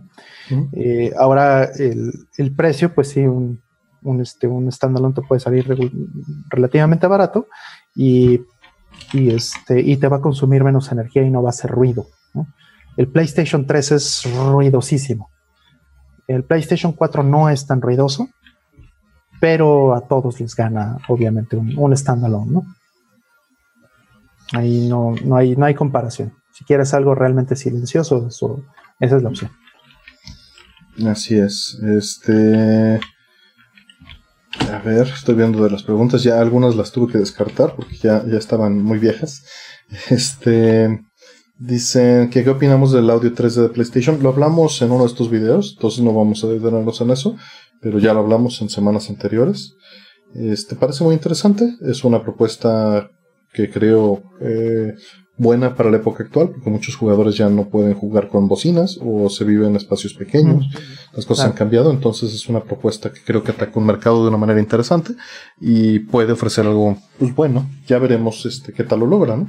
Pero principalmente lo interesante, además de esta conversión del espacio virtual a audífonos, a tener audio binaural en tiempo real, es este el hecho de, que ahora sí es audio posicional de verdad, ¿no? Es la intención. Ya veremos, porque esa promesa llevamos 20 años esperando. Eh, preguntan, ¿se le puede cambiar las bocinas a un home theater de esos que vienen con las bocinas incluidas en un solo paquete? A veces sí, a veces no. A veces sí, a veces. Vas a tener que ver si usan conectores estándar y este y también cuáles son las características del amplificador para ver si aguanta. Los que solía ver hace 20 años, a todos podías. Sí, porque tenían este eh, usaban un estándar, ¿no? En las bocinas. O sea, normalmente te usaban eh, bocinas de, de, 4 ohms, ¿no? O de 8, pero este, pero pues con cables pelados y funcionabas, ¿no? O con banana y listo. Mientras tengas esas opciones, pues pues le vas a poder conectar. Nomás fíjate eh, que, aguantan y cuántos, este, cuántos watts aguantan por canal. Esto no es importante para hacer ruido, es importante para aguantar la carga de las bocinas, para la fidelidad. No es para, subir volumen. Cosas. watts y ohms. Sí, claro, y para saber a qué te vas a meter, ¿no? Este. Dicen. ¿Qué tan buena es la calidad del audio del iPod Classic? Eh, entiendo que es bastante buena, bastante mejor que, los eh, iPods que fueron saliendo más adelante.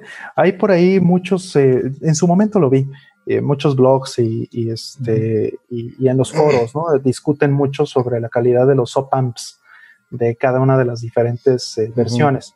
Entonces el iPod Classic es como el más, el que tienen mayor estima y de ahí en fuera creo que, no estoy seguro si era el iPhone 4 o el iPhone 3, no me acuerdo cuál de esos dos. Eh, o sea, era, era el, segundo lugar o tercer lugar por ahí. Y de ahí en fuera, todos los demás son una basura. ¿no? Según la gente que ha hecho. Que, bueno, hoy en día tenemos ya, con MD Fourier podrías hacer una prueba y, saber qué tan bueno es o no. exactamente. Este. Aquí alguien comenta que cree que es mucho mejor el reproductor Blu-ray de Play 3 que el de Play 4. Pues mira, esto que comentas de que pierdes tonos de negro si en las escenas oscuras se ven mejor, debe ser configuración de tu Play 4. Debes de tener que el rango que se está utilizando es full range y pues no tienes que usar fill range para video. Tienes que configurar video en rango limitado. es un tema de color space y de que pues una, está, está mal configurado. Tiene que dar la misma salida de video. Sí, sí, los, los juegos, por ejemplo, este, son full range. Son full range. Eh, pasa también, de hecho, eh, tengo un problema con mi tarjeta de captura que este, ahí me di cuenta, por ejemplo, que, este, que tengo que cambiarle el color space para poder capturar. Mi tarjeta de, captura eh, no puede capturar en, full range. Ya, sí, pues ahí sí, ahí sí no hay más que. Bueno, la X-Capture sí puede, ¿no? Em, sí, pero perdóname, lo estoy diciendo mal. No puede capturar y al mismo tiempo em, mandarte la señal al monitor. O sea, no lo ah, puedes usar como este como Daisy Chain. Ya, ya, ya. Ah, pues usas el splitter que acabas de mostrar y listo, ¿no? Exactamente, es una de las razones por las que lo tengo. Pues sí. Eso es, es, uno de las de los caminos. A ver, vamos a agarrar algo de por acá arriba. Víctor Torres nos dice que va a seguir investigando el CPC3. Qué bueno. Este, ahora que, pase todo esto del, del COVID. Alan Crow nos pregunta que en qué casos es preferible utilizar 16 bits sobre 24 bits. Pues como mencioné, 24 bits solo te va a dar la ventaja de rango dinámico. Y si vas a estar trabajando en edición, 16 bits se utiliza en distribución porque es más que suficiente para 96 decibeles de rango dinámico. Entiendan que 3 decibeles es lo que se conoce normalmente en promedio como el doble de volumen. Entonces cada 3 es doble, del doble, del doble, del doble. Pues esto es exponencial, no es lineal. Es, un rango dinámico brutal, 96 decibeles. Este, entonces tiene que ser suficiente. Y la gran ventaja de 16 bits es que mide un tercio menos que 24 bits. Entonces, eso, eso, desgraciadamente no debería ser factor. Este, pero tenemos una regresión en storage desde hace más de 20 años, en la cual preferimos los formatos y los, este, eh, pues, pues sí, los formatos, a final de cuentas, los formatos en los que tengamos menor uso de espacio, ¿no? Cuando no debería de ser, pero pues es, prioritario hoy en día que los celulares vienen con 16 gigas, ¿no? Es, es absurdo. Sí, a menos este que te compres un celular de 40 mil pesos, que eso sí traen este, 512 gigas de, de, solid state, ¿no? Pero es absurdo también que te vendan tan poquito. Eh, este, tan poquito storage, entre comillas, por tantísimo dinero, ¿no? Es muy caro, muy caro el megabyte portátil, muy, muy caro. Em, muy bien. Este, nos saluda Gustavo Barrón. Saludos, carnal. Qué gusto verte por acá. Qué gusto verte por acá, mi estimado. Tiene mucho que no nos vemos desde hace unos tres años más o menos, o tal vez, un poquito menos tal vez que no nos vemos. Este, varias preguntas. Tenemos un montón de preguntas atrasadas. Ahora sí ha estado más, más clavado. Dicen que si en salidas de audio óptica se diferencia la calidad del cable. En, en general, no. Este, es una pregunta muy puntual para ti, Artemio. Sí, porque esta semana tuve justo problemas con, con un cable. Pero básicamente, si los tratas bien, no va a haber diferencia. Si lo traes como este calzones en el piso, este, se van a rayar y se van a degradar y, van a dejar de funcionar bien. Entonces, mm. este, no, pues, no debería de ser diferencia. Eh, existen muchas teorías allá afuera, pero la realidad es que no, no debe de ser diferencia. Hay calidades de la transparencia, pero para fines prácticos, para el consumidor, no va a ser un problema, aunque hemos encontrado cables ya, insisto, dañados este, que, que, pues no registran bien, ¿no? Cochinadas, pues, ¿no? Sí. O sea, trata de conseguir cables que, sean de una empresa, una marca, algo reconocido, no tienen que ser caros, ¿no? Y, pero. Y, pues déjalos conectados, no los traigas aquí cambiando entre consolas. Ajá, y no, los, pues, no los estrujes, ¿no? La fibra. no, la truenes. Eh, los de buena calidad son de vidrio y, y, hoy en día ya casi todos son de plástico. Eh, originalmente estoy diciendo. Eh, el plástico puede ser de suficientemente buena calidad para sustituir el vidrio en los anchos de banda de los que estamos hablando, que son bastante bajos. Sí, bastante bajos, entre comillas, son algunos megabits nada más, ¿no? Este, nada más para cerrar estos términos de Kainer que nos ha estado preguntando. Eh, bueno, no cerrarlos de que ya no nos hagas preguntas, sino para redondearlo, acabo de juntar dos, dos preguntas que, que tres, cuatro comentarios que mandó este, para, para pasar a otra, otra cosa. Dice que em, que si sería mejor quitar el ARC y mandar todo por Toslink. Yo creo que el ARC te está bajando toda la calidad de Toslink. Y por eso digo que, pues no es muy buena idea. Este. Nuevamente dependerá de la calidad de tu amplificador. Si tu amplificador no puede manejar más que esas calidades, no vas a ganar nada aunque hagas un splitter. Si tu amplificador da mejor calidad que lo que te puede dar por fibra, entonces pues sí manda al carajo ARC y hace un splitter y manda directamente el audio, ¿no? Este, de ahí pregunta que si podemos hablar un poco de bioamplificación, que vale la pena o es lo mismo que hacer un puente a las vecinas que son bioamplificadas. Mira, mm, una bocina normalmente tiene varios conos. Cada cono maneja un rango de frecuencias. ¿no? Vamos a separarlo muy simplistamente en, graves, medios y agudos. Eh, para que eso pase, pues tú, mandas tu música y tu música viene en una sola onda, ya mezclada. Literalmente lo que se hace es una transformada de Fourier, se hacen unos filtros eh, por medio analógico con unas cosas que se llaman crossovers que separan para mandarle una, una, pedazo de esa señal a cada cono, a cada bocina. ¿Por qué? Para que sean especializadas. Cada bocina de cada tamaño puede vibrar a distintas velocidades más óptimamente. Y si le quitas la carga de frecuencia que están fuera de su rango, va a tener mayor probabilidad de sonar bien y de que el amplificador pueda controlar ese baffle de una manera más precisa y eso se refleja en mejor fidelidad. Pero bueno, tienes estos crossovers que separan las cosas. Eh, eh, a final de cuentas, cuando tú amplificas, lo que haces es mandar un canal de tu amplificador únicamente a un cono. Entonces, este, pues le estás metiendo al crossover nada más la señal y utilice todo el poder que está en ese canal de amplificación eh, a ese cono en particular. Y pues sí, sí puedes ganar mucho. Si este. Pues sí está adecuadamente configurado. Mm, dices que si no es lo mismo que eh, conectarlo, este. Eh, el, el, puente para las dos bocinas, pues el puente está ahí justamente para cuando no amplificas. Es un solo amplificador a los dos baffles. Y si mandas mi amplificador, estás mandando desde tu amplificador, normalmente tienen dos salidas extras para las frontales, digamos. La amplificada y la normal. O utilizas dos canales de surround que puedes configurar desde el amplificador para que mande la misma señal dos veces de tus bocinas frontales. Entonces, este, logras que tengas mejor nitidez. A final de cuentas, es, es, lo que puedes lograr con la amplificación. En mi caso no funciona muy bien, pero pues dependerá de tu amplificador y dependerá de tus bocinas y de sus crossovers y de este y bueno de, pues del equipo completo no em, aquí mismo viene ¿por qué dejaste de actualizar tu sitio web Artemio? no sí lo sigo actualizando nada más son otros proyectos pues no tengo nada que meter de, de Junker si te refieres en particular pero en Junker está MD Fourier, en Junker está suite 240p, en Junker está esto que estamos haciendo, ¿no? En cierta forma es core. Sí. Entonces, pues es el mismo host, digamos, y le sigo metiendo sub cosas en, folders, pero este, a la página principal pues no tengo nada que agregar. Claro, este, ¿por qué no, por qué no haces más capas? Porque solo tienes dos manos, ¿no? Pues sí, básicamente.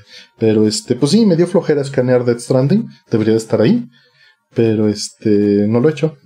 Ese día tal vez este eh, lo único, y relacionado a todo esto de audio que tenemos, es. Puede sonar una pregunta tonta, dice, ninguna pregunta es tonta. Tonto es no preguntarlas. Este, ¿qué es un DAC? un DAC significa este, Digital to Audio Converter. Analog Converter. Eh, ¿Qué dije? Audio. Analog, perdón. Bueno, el audio es análogo, pero sí me equivoqué. Digital to Analog Converter. Y lo que hace es convertir los bits, lo que viene en el stream de, datos, hacia una señal de voltaje. Física. física, este, analógica, para mandarlas en amplificador. Sí, el audio siempre, siempre, siempre es analógico. Cuando lo escuchas, a tus orejas son analógicas, tus oídos son analógicos, y la bocina que lo está tocando es analógica. Y el amplificador que lo está amplificando, en general, es analógico. Puede haber de estado sólido, los op-amps, pero son analógicos, este, aunque sean de estado sólido, ¿no? Eh, bueno, ¿qué viene acá? Mm, una Sony Vega Trinicore es buena en calidad de sonido y resolución. Pues es muy general tu pregunta. Tendrías que medirla. Este, normalmente las bocinas de una televisión pues, no son muy buenas, pero las bocinas que incluyeron estos equipos eran mucho mejores que las que se incluyen en equipos actuales y en equipos este, de menos calidad, ¿no? Eh, normalmente es un pedazo de cartón con el cono, pero las Trinitron normalmente, las que tenían este sonido con un subwoofer integrado y cuatro bocinas alrededor, pues tenían un poquito más de calidad, pero no esperes más calidad que de un sistema de audio independiente. ¿no? Sí. Eh, un poquito para agregar lo que este, la pregunta de hace ratito del DAC. Eh, hace ratito que, mostré este aparatín de aquí. Justo lo que tiene es un, DAC interno para poder eh, sacar el audio por, eh, por las salidas analógicas. O sea, tal cual entra este digital por aquí. Hay un DAC adentro y sale este analógico por el lado de, estos RCAs. Entran bits, salen voltajes. Que si les puedes poner el, link a tu splitter que les has presumido mucho. El, splitter, ese ya lo compré hace muchos años, entonces eh, no tengo el link, pero déjame buscarlo y ahorita se los pongo. supongo que se refieren al HDMI, nada más. Eh, sí, el que es solamente HDMI. No, el, que pusiste de Amazon. Que ah, no, la liga. Ah, claro, este link, claro. Sí, tienes toda Perdón. Este, ahí Drowned Kerosene nos dice que, que, mide y se, y se ríe, pero mide es la neta. Mide bien implementado, está bien chido. Este, ah, gracias, Rol, ya la puso. Sí, ya está puesto. Es el, es el que este, les, les mostré hace rato. Sí, ya, ya te dieron las gracias. Este, dicen, para tocarse desde una computadora con buena tarjeta de sonido versus CD player, ¿qué prefieren? Mira, nuevamente está el tema de la energía y del ruido, el ventilador. Eh, si estás ahí y la estás usando, pues, pues está bien, ¿no? Em, pero eh, normalmente es posible que la tarjeta de sonido para ser buena en este sentido tiene que estar aislada eh, eléctricamente de la... Hmm. Tiene que tener una forma de hacer un transformador que, la desacople de la PC o siempre vas a tener el ruido del, este, pues del bus y todas las señales que están allá adentro. Eh, puede eso no importarte en lo más mínimo, ¿no? Pero, pero normalmente prefiero un player standalone, de ser posible. Y este. Y, bueno, pues nada más es eso. Em, dicen, em, ¿qué, te parece la serie EX de, de Arika? la EX, Street Fighter EX.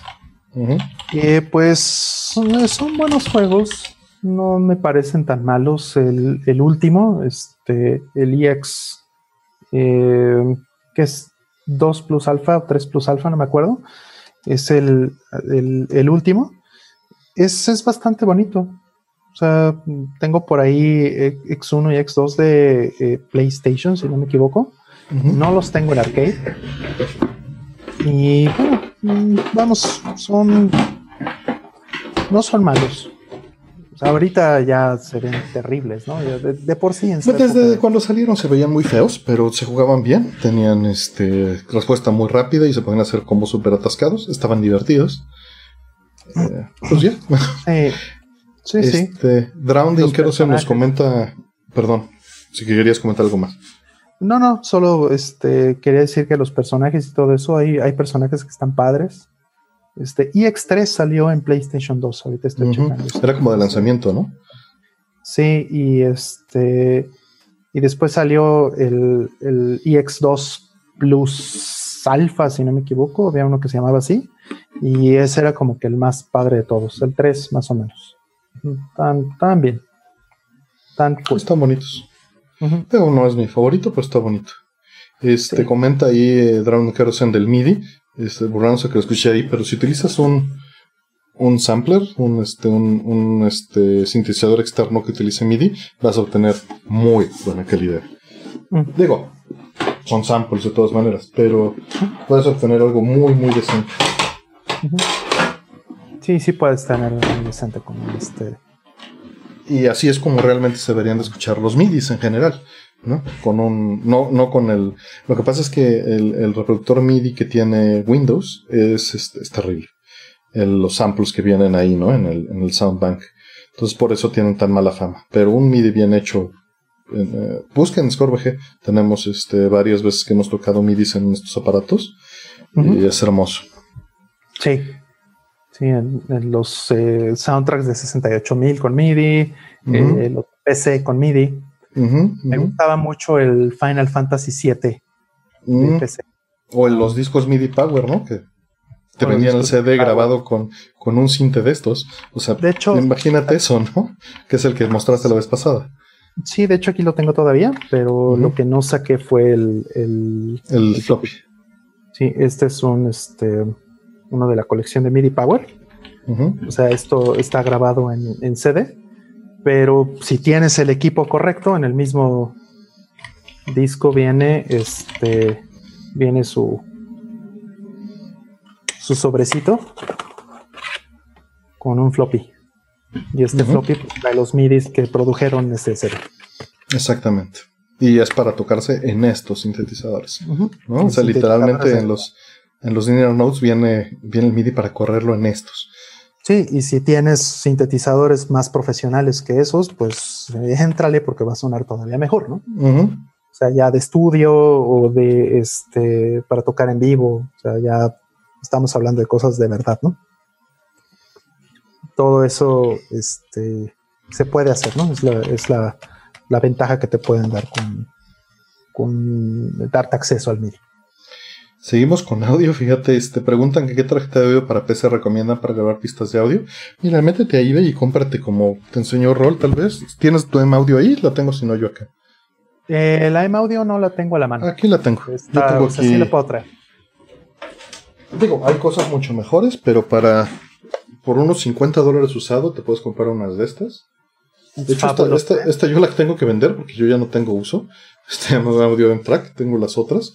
Este, todas estas las compré para probar porque Roll llegó a presumirme la suya. Este, esta Lexicon también estaba como en 40 dólares en, Amazon. Ya ahorita ya no está nueva, pero los puedes conseguir usadas. Funcionan muy bien. Obviamente el único problema que tienen estas dos es que tienes que balancear el, el estéreo. Pero realmente la calidad es maravillosa por el precio. Es lo mejor que hemos conseguido. Este, no, no, no esperes la calidad de una tarjeta de audio de hace 15 años, desgraciadamente. Pero súper bien. Sí, no, no esperes una en Sonic de, los de finales de los noventas o este una incluso una eh, eh, Sound Blaster, ¿no? De las profesionales, de las Exig y todas esas cosas eh, no, no están a esos niveles. Pues incluso la misma M audio que tengo en la, en la PC, que es de 2004, les parte el hocico durísimo a estas tarjetas USB de hace tres años. Sí, porque la competencia es más por precio. Y es para este tipo de producción, pero la realidad es que la calidad es muy buena. O sea, obviamente si las comparamos con MD Fourier, eh, pues se ven horribles las gráficas de estas tarjetas. Pero estamos hablando de. Se ven mal abajo de 60 decibeles. es, solo quisquilloso. O sea, realmente te funcionan súper bien y por el precio están increíbles. Sí, para. O sea, si no vas a hacer algo tan profundo como de investigación o algo como MD Fourier, pues están perfectos. Yo sí, quiero hacerle ya un upgrade a la mía porque la mía, este, la Semtrack como que mostraste, eh, nada más llegan hasta 48 kilohertz cual es suficientemente bueno para casi todo. Sí, sí. Para todo, yo diría. Claro. Pero este, ya cuando quieres subirte es porque vas a ponerle algo adicional, ¿no? Ya estás haciendo algo que, realmente lo, requiere. Carlos, seguimos ahí en audio. Nos dice que qué, es, qué tamaño es necesario para tener un buen sonido 5.1. Pues mira, con. Digo, es que es muy difícil decir poco o mucho. Eh, pero pues necesitarías, yo creo que unos 15, 20 metros cuadrados para una ubicación de las, de las bocinas, ¿no? Que te lleguen eh, a una distancia adecuadas y evitar rebotes. Es que entre más chico sea el cuarto, tienes el problema de que los, el audio rebota más rápido y te genera eco más rápido. Tienes que amortiguarlo en las paredes. Por eso ves que se usan estos paneles, ¿no? Para, para amortiguar el rebote en la pared. Realmente no es para eso. Muchos creen que es para disminuir el ruido que viene de afuera o el ruido que se sale del cuarto. No. Eso se puede hacer de otras maneras. Pero estos paneles son ah, para evitar esos rebotes, los reflejos primarios. Este, la otra es que una onda de audio, por ejemplo, de un subwoofer, puede medir metros de altura. Entonces, este, digo, metros de, de, ancho, de distancia, de, de, longitud, efectivamente. Y entonces puede ser que nunca termine de salir cuando ya está rebotando y nunca la vas a escuchar en un cuarto más pequeño. Este, por ahí vas a encontrar, si buscas tablas de, longitud de onda de, audio, vas a encontrar esas tablas. Y este, y pues nunca vas a poder calibrar el audio en un cuarto más pequeño, ¿no? En, mi caso, pues sé que, que, no voy a poder bajar de, de 40 Hz, ¿no? Y eso a, a, duras penas. Pero la realidad es que rara vez has escuchado 40 Hz. Y se escuchan padrísimo, pero, pero, y la música normalmente no tiene eso. Entonces, pues, puedes acoplar un espacio. Nada más el detalle es que necesitas encontrar un espacio en el que puedas poner las cosas en un triángulo que forme contigo en todas las direcciones con cada una de las bocinas. Principalmente las más importantes son las frontales. Y este y pues que te lleguen a los oídos, apuntándote a tus orejas. Eh, pues digo, podemos hablar mucho tiempo de eso, pero puedes adecuar un espacio pequeño. Nada más, pues vas a tener ciertas limitantes que puedes compensar, ¿no? Este. Por ahí eh, nos comenta algún consejo para reparar DL, un juego de MBS que no lo detecta. Ah, y que tiene unas bocinas de Custom Research. Pues mira, del juego de MBS que no se detecta, lo primero pues es limpiar. ¿No? Este, por ahí, aquí en el canal hay para, para limpiarlo, hay información. Eh, pero a final de cuentas, si una limpieza buena con la pluma de fibra de vidrio que está recomendada ahí en los foros, deja el escopio este. ¿Cómo se llama? La, liga, fibra de vidrio ahorita. En los foros de Arcades MX está, está el tema. Aquí está, mira. Se los copio ahí al chat. Eh, trata de limpiarlo con esto, no con cosas más agresivas. Em, y si eso no funciona, pues vas a tener que diagnosticarlo. Vas a tener que diagnosticarlo viendo si no hay pistas que estén quemadas, oxidadas, con continuidad con tu multímetro desde cada uno de los puntos hasta, hasta la esquina. Y eso este, en los foros viene también mucha información en la sección de hardware de cómo hacer estos diagnósticos. A final de cuentas, este, eh, pues, pues vas a tener que trabajarle. No es algo que sea directo. H. Wells nos pregunta, ¿qué tan cierto es que ciertas frecuencias no las puedes oír pero sí sentir? Bastante cierto. Bastante, bastante, verdad. La realidad es que... Vamos, dime, dime tú. Eh, bueno, eh, iba a decir que em, em, hay, por ejemplo, eh, películas, vamos a decir, em, Alfred Hitchcock, ¿no? Él hizo mucha investigación sobre, sobre este punto y entonces muchas de sus películas hacían eh, uso de frecuencias muy bajas para hacerte sentir angustia o para hacerte sentir que, tenías eh, una presión en el pecho en las escenas de suspenso. Que esto es, percepción, ¿no? O sea, ya va a psicosomático también, no solo a la parte de que no la puedas escuchar.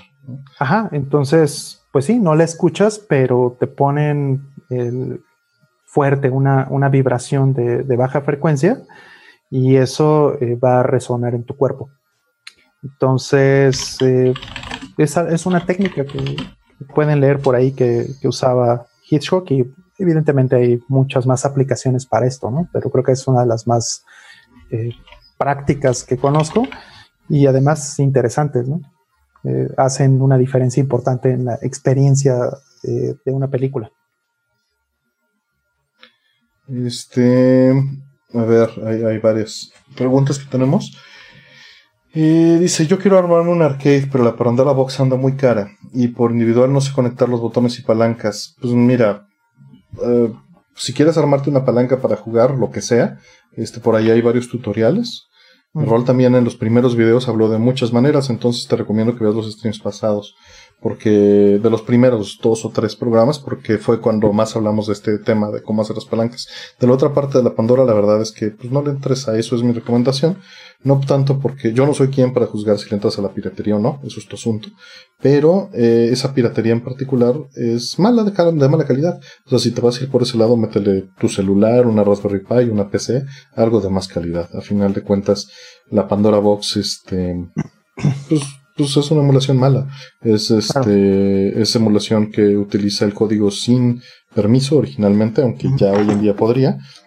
Y por el otro lado te están vendiendo las ROMs y un producto de manera ilegal, cuando pues si te las vas a robar, mejor róbatelas tú directo a pagarle a un pirata por robárselas él y vendértelas a ti. ¿no? Sí, es mi opinión. Dejemos la parte ilegal e inmoral de, hacer piratería. Encima estás eh, apoyando este, a un negocio ilícito, ¿no? Entonces eso no debería ser. Este. Bien, acá. Eh, ¿Podría hacer una breve explicación de, qué es el Virtual Q Sound? Pues mira, Q Sound era una, este, o bueno, es una tecnología utilizada para virtualizar el audio en bocinas. Eh, y tratar de hacer por la fase de los sonidos, ubicarte en ciertas posiciones este, el sonido.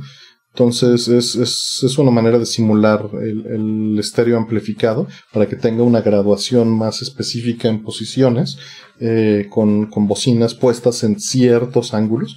Normalmente eh, el manual del aparato te va a decir a qué ángulo viene. Y pues se utilizaba para tener audio graduado posicional en el, en el rango estéreo, ¿no? Que no fuera nada más este, derecha izquierda, sino que pudieras sentir algo en el centro, ligeramente fuera del centro, incluso un poquito atrás. Es eso. Pero realmente es este puro DSP para lograr con las fases eh, hacer que el sonido se cancele y te llegue al mismo tiempo o no. También es ese desfase de, los tiempos para que lo escuches de cada uno de los lados y se hagan en, tiempo real, ¿no? Entonces tocaban un sample y el chip de Q-Sound lo que hace es calcular eh, cuánto desfase tendría que tener cada, cada lado. El desfase, bueno, desfase en el sentido de tiempo y luego desfase en el sentido de onda para calcular que llegue y que lo sintieras en cada lugar, un golpe, ¿no? En Street Fighter, cosas así. Eso es lo que tiene el, el audio Q-Sound. Eh, bien, eh, mm, dice, ¿qué tal están Pulsar y Blazing Star? Son una belleza. Entra, porque dicen que, los están regalando en Amazon Prime. Pero puedes eh, conseguir las ROMs con las licencias legales, como ya dijimos, y pues para eso está, está padre. Está GOG, a, ver si este. Digo, ya no está la barata, ya lo mencioné hace rato. Estaban en 14 pesos eh, la semana pasada. Entonces, si no le entraron, pues ni modo, pero esas son las licencias que sí, este, pues sí te las dan, te los puedes bajar y, este, y son DRM free. Pues, aunque cuesten 100 pesos, siguen siendo una super ganga. Y, son maravillosos los juegos, entonces súper recomendados. Nos preguntan, ¿cuál es la mejor manera de emular Arcade en PC? Pues, pues básicamente la única que tienes es Main, así que dale a Main. Este, digo, hay otros emuladores de menos este, sistemas como Rain, etcétera, pero pues MAME es el que ha, dominado y, absorbido todo, ¿no? Incluso si utilizan estas compilaciones como RetroArch, etcétera, a final de cuentas utilizan cores de MAME. Eh, vienen acá, preguntan que si has jugado Final 7 Remake. Yo, yo no. Este mm, rol creo que sí.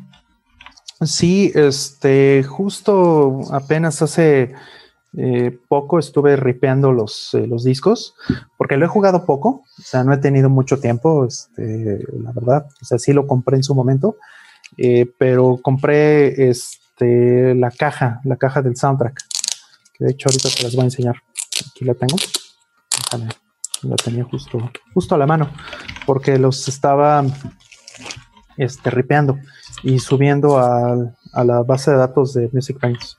Aquí está la, la cajita del, del soundtrack. Está muy bonita que tiene aquí la materia. Y me pusiste una foto. Sí, y este, y pues son ocho discotes. Son ocho discotototes. Tiene, trae un montón. Está muy padre. Eh, no he querido escucharlo bien porque no ha acabado la, versión y, tampoco entiendo realmente y no he querido investigar si em, este soundtrack, que son ocho discos, trae eh, el soundtrack completo de todas las partes que van a salir todavía, ¿no? O sea, a lo mejor aquí hay música que todavía no, no debería teóricamente de, poder escuchar si, si, no tengo la versión del juego, ¿no? Entonces, este, pero bueno, eh, está, está muy padre. básicamente este soundtrack fue la razón por la que sí eh, quise comprar el, remake, por la que sí lo jugué. Y también para compararlo, porque tuve las, las versiones de, de PC y las versiones, la, de PlayStation 1. Y pues siempre me gustó, ¿no? Entonces, tal vez no es mi Final Fantasy favorito, pero la música sí me gusta muchísimo. Y también, ¿no? hablando del MIDI hace rato, la versión de MIDI de Final Fantasy 7 es algo que tal vez deberíamos de poner en Square en algún momento. Mm. ¿no? ahí lo tengo, este, ahí tengo los, los discos en, de la versión de PC. Entonces, eh, creo que también sería bueno. Este, sí, hay que meterle, seguramente con, con cualquiera de estos, el 8850, o ha de sonar, pues son los de la época, sonar, ¿no? Ha de sonar increíble, ¿no? Este, yo usaba eh, un, un, teclado, un teclado de mm, mamá. Sí, me acuerdo. Pero, este, pues bueno, ahorita ya tengo un, par de, teclados aquí, un par de, este, sintetizadores que podrían, podrían sacar muy, muy buenas versiones. Y también con este. Pero es que son fans, seguro van a reconocer esto. Bueno. Entonces, pues sí, y valió la pena. Preguntan, este, a ver, una de las más recientes, ¿el formato FLAC qué es o por qué es mejor? Eh, pues, pues, mira, depende mejor que qué. Eh, realmente, básicamente, considerarlo como que es un zip para los WAVs. Entonces, bueno, si, si estás hablando de, de, este, por qué es mejor que qué, que WAV, no es mejor, solo ocupa menos espacio. 12 a 1 normalmente. Puede ser más. Eh, es mejor que un MP3, pues es lossless y el MP3 tiene mucha pérdida pierdes normalmente graves y agudos y algo de precisión este, en, en cuál es la frecuencia, porque justamente lo que hace es, es lossy, es perder algo para bajar espacio.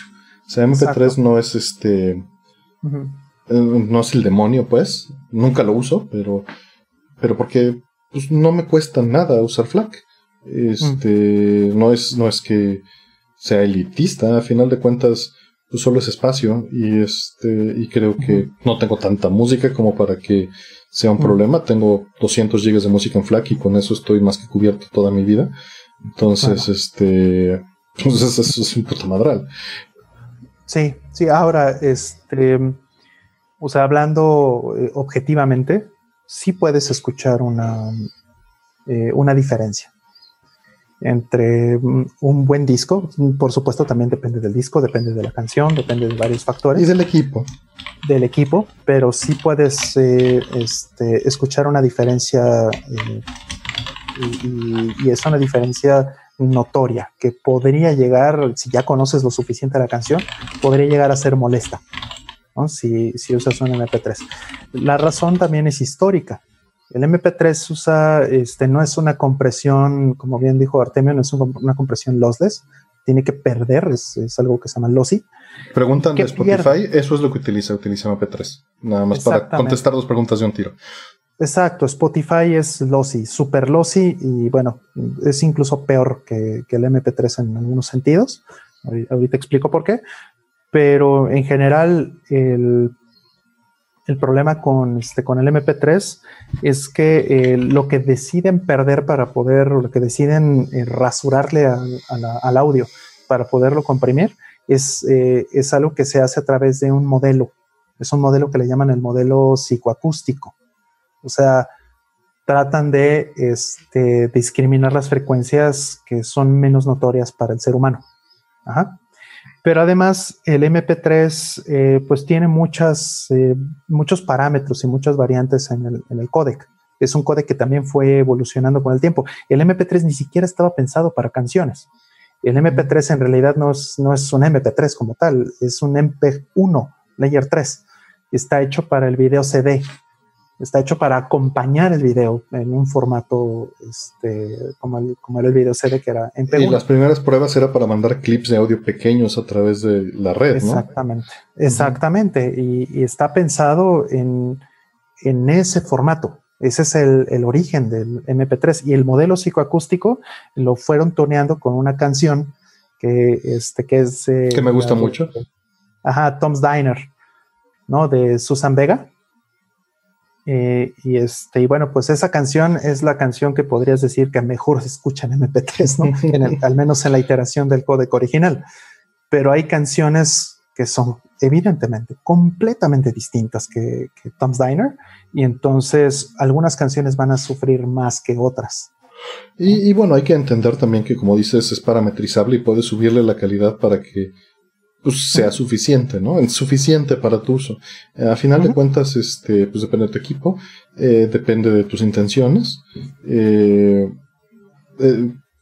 sí, sí se puede notar mucho la diferencia en muchos casos y depende de la calidad.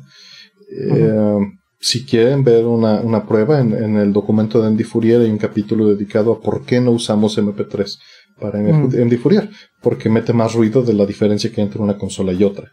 Y eso pues ya es absurdo para el, ejercicio, ¿no? Claro, este, estás destruyendo información literalmente, ¿no? Exacto. Y ahí pueden ver las gráficas literalmente de qué, qué información se destruye. ¿no? Si, si, ese tema les interesa. El log hace, hace algo muy similar, pero nuevamente depende de los parámetros con los que esté comprimido el MP3 y el log. Muchas veces MP3 tiene incluso la opción de hacer joint stereo y eliminar información estéreo. ¿No? Eh, para, para, ganar espacio. A final de cuentas, la intención de MP3 es reducir calidad para ganar espacio. este, ese es, ese es su, su, razón de ser, de existir. Si a un MP3 le suben la calidad a que ocupe lo mismo que un FLAC, pues no tiene caso. ¿No? Este, la relación normalmente. no solo el bitrate ¿eh? que están mencionando. Eh, la relación normalmente, eh, o sea, la comparación normal entre un WAV de calidad CD y un MP3 de 128 este, kilobits, que es lo, usual en, muchos casos, es más o menos de 10 a 1. O sea, en, en lo que pones este, una sola canción en WAP, te caben 10 en MP3. Entonces eso a lo mejor hoy día no suena tanto porque pues, una canción en MP3 eh, más o menos de 5 minutos estará en los 5 megas, más o menos. Y una canción en WAV son 50 megas, ¿no? No es mucho. Si lo bajan a, este, a FLAC, pues va a quedar a lo mejor en 20, 25 megas, ¿no? Dependiendo de, también de la, de la canción. Y hoy no, suena mucho, pero hace 20 años teníamos eh, discos duros literalmente de una milésima parte de los que pueden conseguir hoy, ¿no? O sea, yo tengo un disco que compré en 1999, que era uno, un disco que me salió carísimo para su momento y era de 3 gigas. Entonces, pues hoy día puedo tener sin problema un disco duro de 8 gigas por ese precio, de 8 teras, perdón, de, por ese precio. Entonces, sí hay una diferencia en ese sentido. Era básicamente eso, el costo de almacenamiento y el costo de transmisión también. Bajar una canción te iba a costar 10 veces más o 5 veces más si la bajabas en un formato lossless. y, también, si YouTube te streameara flaca ahorita con ustedes, este, pues estaríamos desperdiciando mucho de banda para escuchar nuestras voces. O sea, es absurdo. Por eso se utiliza MP3 de velocidad variable. Claro, para eso este, también, ¿no? Es, importante. O sea, eh, y bueno, hay servicios que sí les permiten tener mejor calidad, eh, como Tidal, ¿no? Este, en lugar de Spotify. Y Tidal eh, me parece que tiene, digo, no, no, no uso Tidal, lo probé alguna vez, pero no usé, este, no he probado el, el tier más alto, que tiene una suscripción que me parece que te pueden entregar audio lossless. Y también hay otros servicios ¿no? que te pueden entregar audio lossless. Si tienes el ancho de banda y si tienes este, eh, la orientación, pues bueno, la verdad es que también hay opciones, ¿no? Sí, no, hay opciones. Si Spotify pues te es suficiente, pues es pues listo, ¿no? Ahora Spotify tiene otros problemas además de ese. ¿no? Este, Spotify, yo no sé si es por una cuestión de eh, protección eh, contra piratería, si es un, un, tema para este fingerprinting o alguna cosa así, pero Spotify eh, le cambia el tempo a las, eh, a las canciones. Entonces, eh, me parece una cosa espantosa. Eso es un tema más del servicio, ¿no? Entonces, yo no lo uso ni de broma, ¿no? Ni, ni regalado. Pero tiene, tiene, digo, tengo muchos amigos que sí lo usan y, y independientemente de que no les importa la eh, en general, ¿no? O sea, no es, no es su prioridad. Cada quien tiene sus prioridades y normalmente esto es algo que, que ha salido muchísimas veces en estos, en estos videos y es... Exacto. Tú, tienes que tener tus prioridades, tus necesidades y, definir lo que tú quieres y no dejarte influenciar por lo que nosotros digamos, por lo que te diga cualquier gente allá afuera. Spotify muchísima gente lo utiliza para explorar para encontrar música nueva porque les sale mucho más barato que estar comprando CDs o que o prefieren eso estar escuchando radio y les gustan los algoritmos que, que tiene para estar haciendo recomendaciones. Y para eso está muy bien. Yo la verdad es que no consumo música así. Entonces o sea no, no me gustan esas cosas. No me gustan recomendaciones externas. De hecho cuando un amigo me recomienda un CD me cuesta mucho trabajo escucharlo.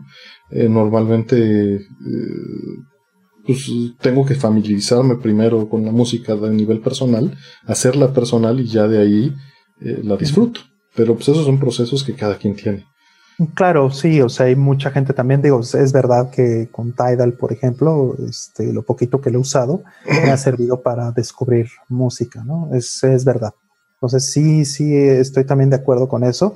Este, ahora, cualquier cosa que yo escuche y que diga esto me gusta, esto lo quiero este, conseguir, me llamó la atención, voy y pues lo compro en CD si es que eso es posible o, lo bajo en. sí, en este, FLAC, pues si no, se lo pues, compro ahí en Bandcamp al artista y, pues en, FLAC y listo, ¿no? En Bandcamp o en alguna cosa de esas y listo, pero eso es una preferencia personal, o sea, totalmente de acuerdo. Ahora, si a mí me preguntas, para mí es eh, un pecado capital y merecen, este, merece crucificarse de cabeza a quien sea que le cambie el tempo a las canciones. Pero esa es mi opinión personal. Claro.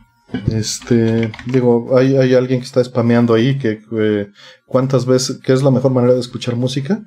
¿Qué pueden recomendarme? Pues depende de ti. Digo, personalmente, que eso no te va a servir de nada, para mí es en un cuarto bien adecuado y con unas bocinas. Si no, pues con unos buenos audífonos y con un buen amplificador. Que es bueno, pues depende nuevamente de ti, que es suficiente en, presupuesto, en lo que está disponible en el mercado, este, pues comodidad. Yo utilizo audífonos abiertos porque es mi preferencia sobre calidad, pero quizá tú necesitas audífonos cerrados para escucharlo en un lugar donde la demás gente no escuche lo que estás oyendo y tú no escuches lo de afuera. Depende de ti.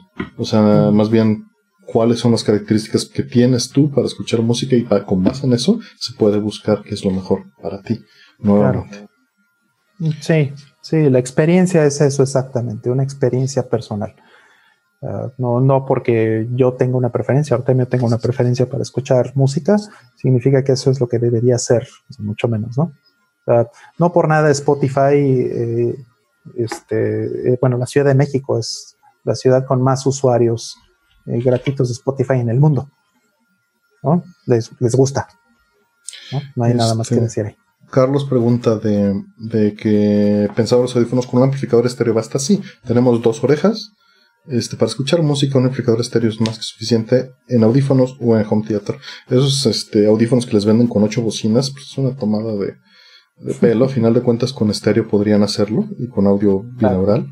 Este, sí, estás hecho con eso. Eh, aquí alguien comenta, la mejor forma de escuchar música es en vivo estando a pocos metros del artista. Quizá, para mí no. Para mí no es este, generalmente la mejor forma porque normalmente es en condiciones subóptimas. Eh, me gusta la parte artificial de haber grabado en un estudio. Me gusta. Sin duda alguna no me gustan los rebotes de un bar pequeño. Entiendo a quien le guste, está bien. Pero a mí, a mí no me gusta. No me gusta además escuchar música en vivo que está amplificada. Porque pues si estoy haciendo eso, pues ya estoy escuchando algo procesado electrónicamente, a final de cuentas, ¿no? Sí, Son opiniones. O sea, no podemos imponer que la mejor forma es esa o la mía. Eso ese es mi punto. No, no, mi punto es justamente eh, llegar al, absurdo, ¿no? Sí, sí, no tienes este la sala Nezahualcóyotl para ti, ¿no? Y que vengan todos los músicos a tocarte todo y que todos hagan sound test y soundcheck antes de, que escuches todo, ¿no? O sea, eso es imposible. Y, me gustan mucho esas grabaciones que son muy íntimas, ¿no? Que, se escucha la respiración, que este, pero ah, claro. nuevamente son preferencias. Sí, es, una cuestión también de experiencia. O sea, a mí sí me encanta ver, por ejemplo, artistas eh, buenos que, me gusten y que sea en, lugares pequeños, en lugares íntimos, como bien dices. O sea, este, yo sí solo mucho, suelo hacer muchísimo eso, ¿no? Ir a, bueno, solía, ¿no? Ahora ya no se puede, pero eh, sí solía mucho ir bares, a ir bares en, los que había cupo para 50 personas, ¿no? 30 personas y que estuvieran músico de, de es, muy padre. Es muy, padre ir, pero, pero en mi personal, una cosa es la experiencia de estar ahí, la energía, y otra cosa es la calidad de lo que estás escuchando. Totalmente de acuerdo. Sí, hace un par de años fui a, este, a Japón, eh, tuve la oportunidad de que en ese momento, eh, justo el día que, llegué, eh, estaba, iba a haber un concierto de este, pues nada menos, ¿no? Que el guitarrista de, de ¿no? El, buen Furukawa. Y entonces, em, pues fui corriendo, ¿no? Y era un bar muy pequeño. Los boletos, pues no había preventa. Entonces, eh, afortunadamente llegamos a tiempo, mi novia en ese entonces y yo. Y em, pues lo pudimos ver, ¿no? Pudimos ver a, a, Furukawa y eh, pues a la gente, al grupo con el que estaba tocando, y pues tocaron rolas de Gradius y tocaron este, rolas de Konami y muchas cosas súper padres, pero efectivamente, como bien dices, el, audio y, la experiencia en términos este, musicales era subóptima, ¿no? O sea, no es lo mismo que, un estudio. Entonces ahí estás escuchando los errores, ahí estás escuchando que... Que tienen su este, el, equipo no es el, correcto incluso, ¿no? Para que, para que eso suene bien, pues es un gig y en ese gig pues hay que ir a, tocar y, van a estar los fans y pues hay que darles gusto. Entonces, e, e, es lo que hay. Y para mí eso es maravilloso. Puede ser incluso, hay, hay un concierto al que vi en vivo pero no asistí y lo disfruté como nunca cuando vi a Yusho Koshiro tocar con la orquesta por un stream ah, de YouTube, ¿no? La calidad era terrible, pero, pero era la experiencia de estarlo viviendo en el momento, ¿no? Saber que estás compartiendo algo con la gente que estaba ahí. Y lo mismo te pasa cuando estás, no sé, a mí me gusta mucho también Rodrigo y Gabriela, por ejemplo, unos artistas mexicanos que tocan guitarra. Este, y los escuchas allí en, este, en un lugar chiquito y, y la energía es increíble, pero prefiero escuchar su mm. disco masterizado. Claro. Pero, pues, es, nuevamente, es criterio personal, ¿no? Claro, sí, es Igual, un criterio. Pink Floyd, ¿no? Como están mencionando, Pink Floyd, pues, es, pura grabación masterizada en analógico, ¿no? Layer sobre layer sobre layer, creando texturas en la grabación. Y funciona distinto en vivo, ¿no? Exacto. Ah, a final de cuentas, son, son preferencias. Son preferencias y, este y bueno, pues no se puede todo al mismo tiempo, no, el mundo no es perfecto, no puedes tener la mejor calidad de estudio al mismo tiempo que lo tienes en vivo y tienes enfrente al brother. Mm. y ahorita que, que, hablo de Rodrigo Gabriel en particular, por ejemplo, el CD de su primer disco, la masterización es completamente distinta al vinil. Los graves este, son otra cosa, ¿no? Este, está, está ecualizado. Y sí, como comentan ahí, la bohemia a mí no me gusta la bohemia. A mí me gusta, pues, algo más yo, solo, ¿no? Sí, este, eh, entiendo, lo entiendo. Y una buena producción, pues, ¿no? Una producción que, esté cuidada y con los detalles técnicos y artísticos lo más elevados posibles. O sea, sí entiendo perfectamente. ambas cosas me gustan mucho. Me gusta mucho también que incluso, ¿no? Este, hay muchos arreglos que hacen en, este, los artistas después de haber hecho el disco. Vamos, en, Score creo que yo soy el que más ha puesto arreglos, ¿no? Históricamente. Y porque me gusta muchísimo, tengo muchísimos discos de, arreglos, porque me gusta mucho que el artista revisite la música, ¿no? Que juegue. Que juegue con la música o incluso a veces pasa que el artista dice, yo estaba limitado por el sintetizador del Super mm. Nintendo o el sintetizador del Genesis. Entonces, pues quiero algo, tengo, tengo cosas más potentes en casa, entonces las puedo usar para eh, escribir y, e interpretar la música como realmente la concebí. Entonces, ese tipo de cosas pasan y, y es la, este, la razón por la que me gustan mucho los, eh, los arreglos, sobre todo los arreglos originales que hace el, mismo artista. Entonces, eh, igual es una preferencia personal. Hay gente que me va a decir, este, no, no, es que la canción original es la buena. Y sí, pues es la que te sabes, ¿no? A final de cuentas. Es mucha gente la que, la que dice eso, pero pues cada quien, ¿no? O sea, una cosa que, que me pasó también el año eh, pasado, antepasado, fue, fui a ver a este, fue un concierto, fue un concierto en, San Diego y estaban, este, fue un concierto que, dieron eh, Journey, la banda Journey y también este, Def Leppard.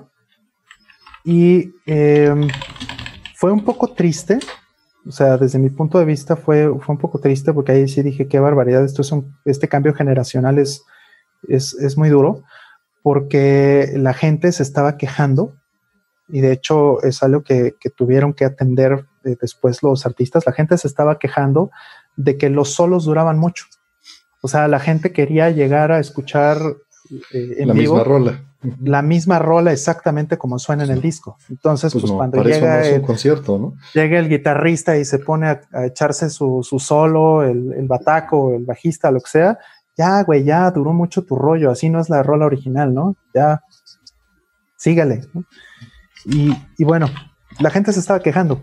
Y eso a mí personalmente sí me, hizo sentir bastante mal, ¿no? Porque, eh, pues, en, vamos a decirlo literalmente, en mi época era completamente lo contrario. Es esta rola, extiéndela, eh, enséñame qué otras, qué otras cosas puedes hacer con esta misma canción, ¿no? Y muchos artistas eh, llevaban arreglos este, específicos para, para tocar en vivo. Entonces, bueno, cada quien. Cada quien. Ahora creo que este, estos mismos grupos, eh, pues ya están teniendo que eh, reducir sus solos y quitar ese tipo de cosas para que la gente no se moleste. Este, por ahí eh, Bernardo nos comenta que, que él cree que la música se pierde al digitalizar. la realidad es que está demostrado más allá de matemáticamente en la práctica que eso no es cierto. No se pierde absolutamente nada al digitalizarla porque solo existe una solución a la ecuación este, de los samples para resolver una señal y esa señal es la original. Entonces, este, pues no. A ver, ahora sí que hay mucha ciencia y muchas demostraciones que tienen más de un siglo que demuestran que ese statement es falso. No se pierde nada metiéndose. Puedes tener mal equipo, pero eso ya es incluso raro hoy en día.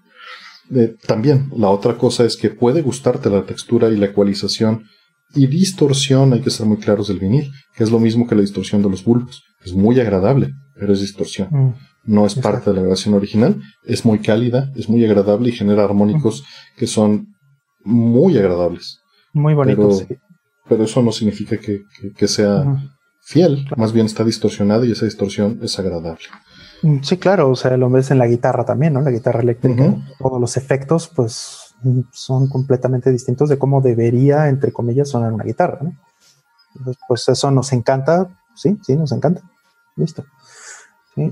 Por ahí menciona también alguien que, ah, con lo de Steve, Perry, dice, ¿no? Que Journey sin Steve Perry no es lo mismo. Sí, sí, definitivamente no es lo mismo. Eh, Arnel Pineda, que es el, este, el vocalista, yo no le tenía mucha fe honestamente es la primera vez que, los veo con, con Arnel y, sí, me parece que es bastante bueno el, brother, es muy respetable, pero pues no hay ni cómo comparar a, Steve Perry. Ahora el problema con Steve Perry es que tampoco se compara con Steve Perry.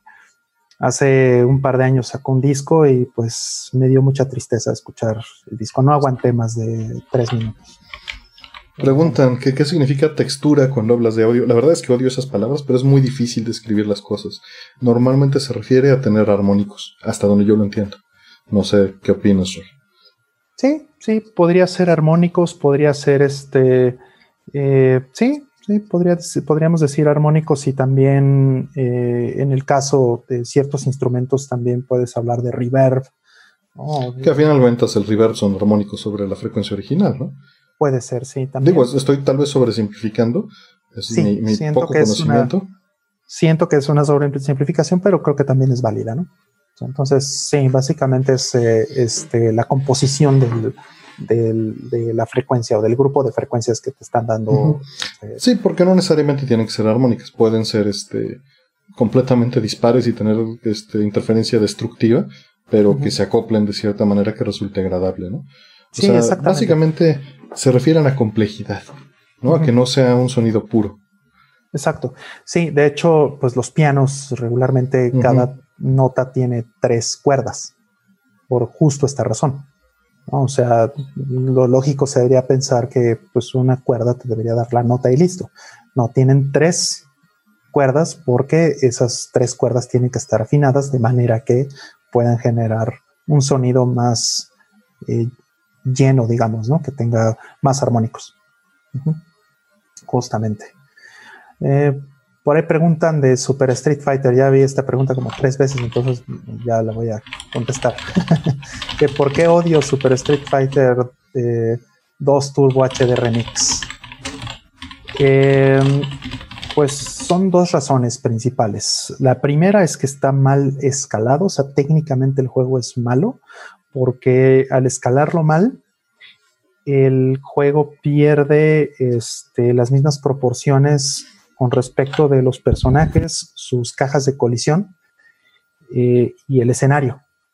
Entonces, esa combinación hace que el juego tenga una dinámica completamente diferente.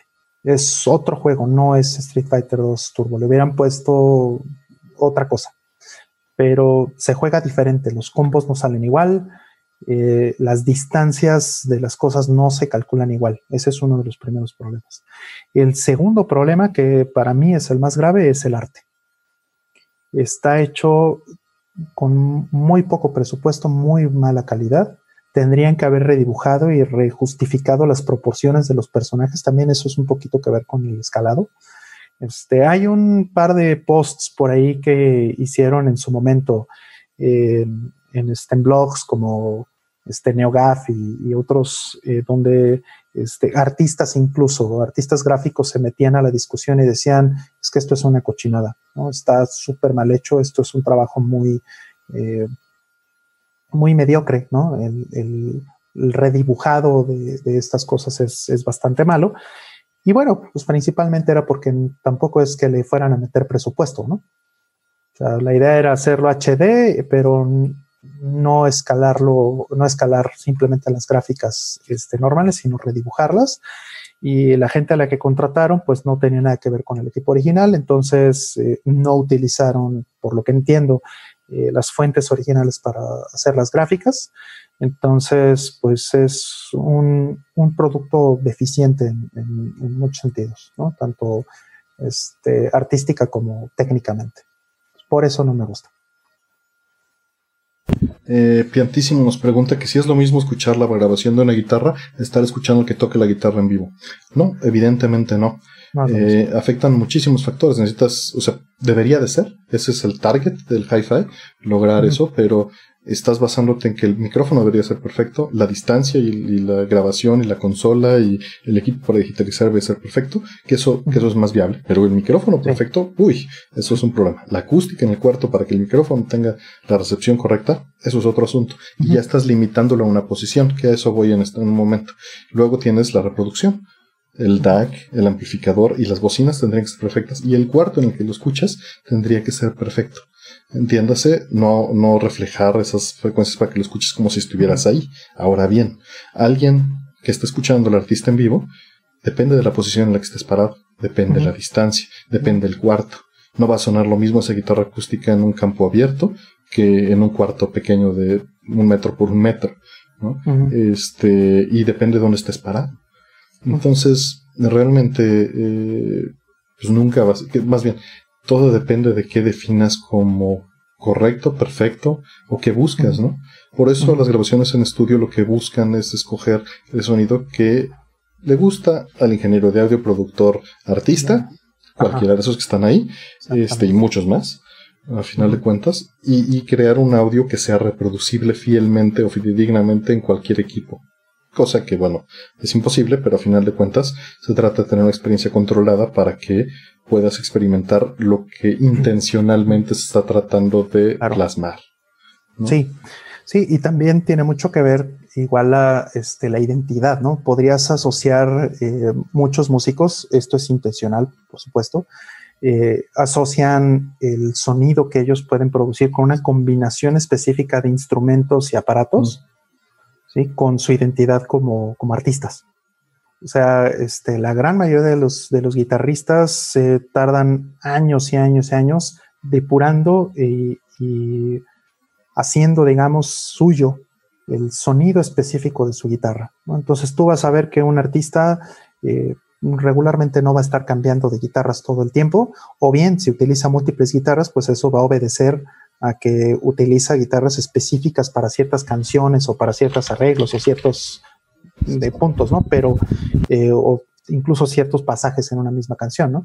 Pero regularmente el artista está buscando que ese sonido sea exactamente el mismo todo el tiempo. Entonces vas a ver que tiene una preferencia muy específica por ciertas guitarras, por ciertos pedales, por ciertos eh, amplificadores, eh, eh, etcétera. Igual los cantantes van a preferir ciertos micrófonos, eh, ciertos este, delays o reverbs o efectos de sonido para la voz, etcétera, porque están buscando un sonido que les dé una identidad y ese sonido que les da una identidad en el simple hecho, en el concepto de darte una identidad, este, tú ya estás manipulando el audio, no es perfecto. No estás simplemente amplificando el sonido de la guitarra o amplificando el sonido de la voz lo estás modificando de manera que suene eh, con, una, eh, con un patrón especial y eso es lo que busca un artista, ¿no? Ustedes pueden escuchar, hay muchísimos artistas allá afuera, pero uno que se me ocurre que eh, al menos desde niño era alguien que yo podía identificar clarísimo en la guitarra era este Carlos Santana, ¿no? Mi papá era fan. Entonces, particular. A mí me gustan bastantes de sus ajá, no tienes que escuchar ni medio segundo de una canción de, Carlos Santana para saber que es Carlos Santana. ¿Estás de acuerdo? O sea, es, rapidísimo, lo identificas muy rápido porque es un sonido muy particular. Lo mismo puedes decir, obviamente, de muchísimos artistas, ¿no? Que, tienen este, ese, ese sonido muy particular que está asociado a su persona. Entonces, eso y la perfección son opuestos, podríamos decir, ¿no? Nadie quiere algo perfecto, quieren algo que lo identifique. Sí, sin duda. Este, nos preguntan por ahí que, eh, que cuál es la diferencia entre eh, un audífono Bose y un Sony. Este, pues, pues, depende del modelo, a final de cuentas. No dudo que haya audífonos Bose buenos. Yo le tengo desprecio en particular a la marca. Nótese que, que este, eso es algo personal. Mm. Eh, y bueno, Sony, Sony hace eh, hardware que hoy en día es muy práctico. No necesariamente la mejor calidad, simplemente mm. son pragmáticos. Y Bose normalmente tiene una tendencia, nuevamente es mi opinión, a, irse por diseño sobre calidad. ¿no? Mm. A irse por este apariencias, a irse por, por este, modas. Entonces, este, pues ahí sí dependerá de, de lo que busques, ¿no? Así es, así es, depende de lo que busques. Lo que sabemos de, de Bose, algunas de las malas prácticas, o que las, les consideran malas prácticas, ¿no? Porque habrá quien le guste, este, es que eh, meten mucho DSP, o sea, hacen mucho, mucha manipulación de audio para obedecer al diseño. O sea, tratan de que una bocina que es imposiblemente pequeña, ¿no? de este, los rangos o, o, este, o suene eh, diferente porque el, audio se está eh, preprocesando antes de salir por esa bocinita, Entonces, finalmente no es extraño eso, eso es lo que hacen también, pues prácticamente todas las bocinas de laptop, ¿no? Que tienen Dolby tienen todas estas cosas, es precisamente para tratar de ajustar eh, el audio antes de que salga por la bocina para tratar de aprovechar lo mejor el, posible el hardware y que no, este, pues que no suene tan de la como debería sonar una, bocina de, laptop, ¿no? Tratar de mejorar un poquito este, la calidad del, audio que sale por ahí, ¿no? Pero eh, evidentemente tiene que haber un, preprocesamiento para eso. Entonces, Bose es muy culpable de eso, podríamos decir, ¿no? O sea, lo, lo, más óptimo debería ser que tengas las bocinas del tamaño correcto, con los crossovers correctos, dependiendo del, audio que quieres escuchar. Pero atacan un, público en particular, ¿no? Dicen, ah, pues mira, yo tengo una bocina full range que ocupa 5 centímetros en mi escritorio. pues sírvete, sí, sí. Pues sí, o sea, va para ese lado. Y Exactamente. Ahora, eh, si depende también de la aplicación. Si eso es porque simplemente te gusta escuchar la música y pues le vas a poner un MP3, ¿no? por ejemplo, pues igual y jamás vas a notar la diferencia con un equipo más caro o de mayor calidad. O sea, y también en una oficina con seis bocinas alrededor sonando igual, ¿no? Ajá, o si lo comparas con unas bocinas de laptop, obviamente, pues las bocinas van a ser mejor, por supuesto. Van a ser mejores. Entonces, obvio, ¿no? Entonces depende qué quieras. Ahora, este, y esto lo recuerdo porque tuve una discusión en, en la cena familiar por, un amigo este, músico que precisamente estaba preguntándome sobre eso, ¿no? Este, un, un pianista me dijo, oye, estoy buscando unos monitores de audio y, todo esto, ¿no? Hablando de monitores. Y entonces otra persona en la mesa de repente saltó a decir, no, sí, vos es buenísimo. Ya, brother, pero pues es que este amigo es músico, necesita algo diferente, ¿no? Entonces hay que entender también que diferentes necesidades eh, te deben llevar naturalmente a diferentes soluciones. ¿no? Tú no quieres unas voces y lo que estás haciendo es producir música porque esa distorsión y esas cosas que estás... A este, menos de que produzcas música para un público que escuche en voz. ¿eh? eh, claro, sí. O sea, si te limitas a, que la gente va a escucharlo, pues vamos. Puede ser un estilo. Pues sí, puede ser, ¿no? Y si, si vas a hacer eso, ¿no? Pero si... Pero vamos, este, este tipo es un pianista, ¿no? Entonces le importa que el piano suene perfecto. Entonces, obviamente, este, unas voces no son para él, ¿no? Entonces, cada quien, finalmente, ¿no? Nuevamente, cada quien este, eh, elige su propio veneno. Así es. Este, ahí Bernardo nos comenta, Bernardo nos comenta que, que, el CD solo puede manejar hasta 90 decibeles, le digo que son 96, y un vinil pues llega a 60, 70 porque tienen que ecualizar el audio y reducir los graves para que ocupen poco espacio y la aguja no brinque.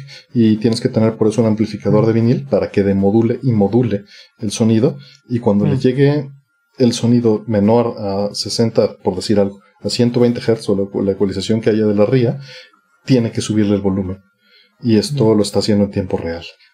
Igual con los agudos, hay una modulación en particular que es una distorsión. A final de cuentas, este, reversible, sí, pero es una distorsión en una forma de grabar.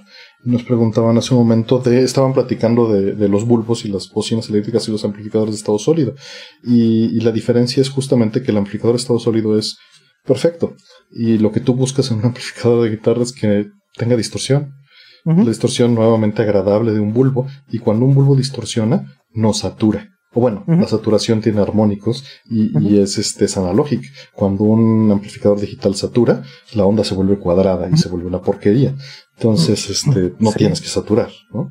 Sí, hay, hay equipos súper interesantes que son emuladores de amplificadores. Mm, o sea, lo que hacen es que tienen un perfil de emulación, le conectas directo a la guitarra y este, y va a emular, por ejemplo, este, pues un Fender, Un Fender, un, blues o un Rumble o este, o va a emular un Marshall o, te va a emular este, un Orange o cosas así, ¿no? Buscando precisamente esos perfiles que, este, que, tienen un sonido particular y que es lo que el artista quiere. Entonces, hay, hay eh, emuladores de esos y son los que usan a muchos artistas para grabar sus demos. O sea, dicen, a ver, yo quiero grabar este demo como si tuviera yo aquí el, Fender este modelo específico, entonces tocan la guitarra con ese emulador, con eso graban su demo, y entonces, bueno, ya que van al estudio, pues a lo mejor si rentan, si tienen, o compran, o lo que sea, un Fender de esos de verdad, ¿no? Y entonces ya este, graban la, canción eh, finalmente como debería de ser, pero este, son muy útiles y son este, muy populares ahora. Están estos de Line 6, por ejemplo, está el Helix, de Line 6. Ese este, está muy, muy bonito.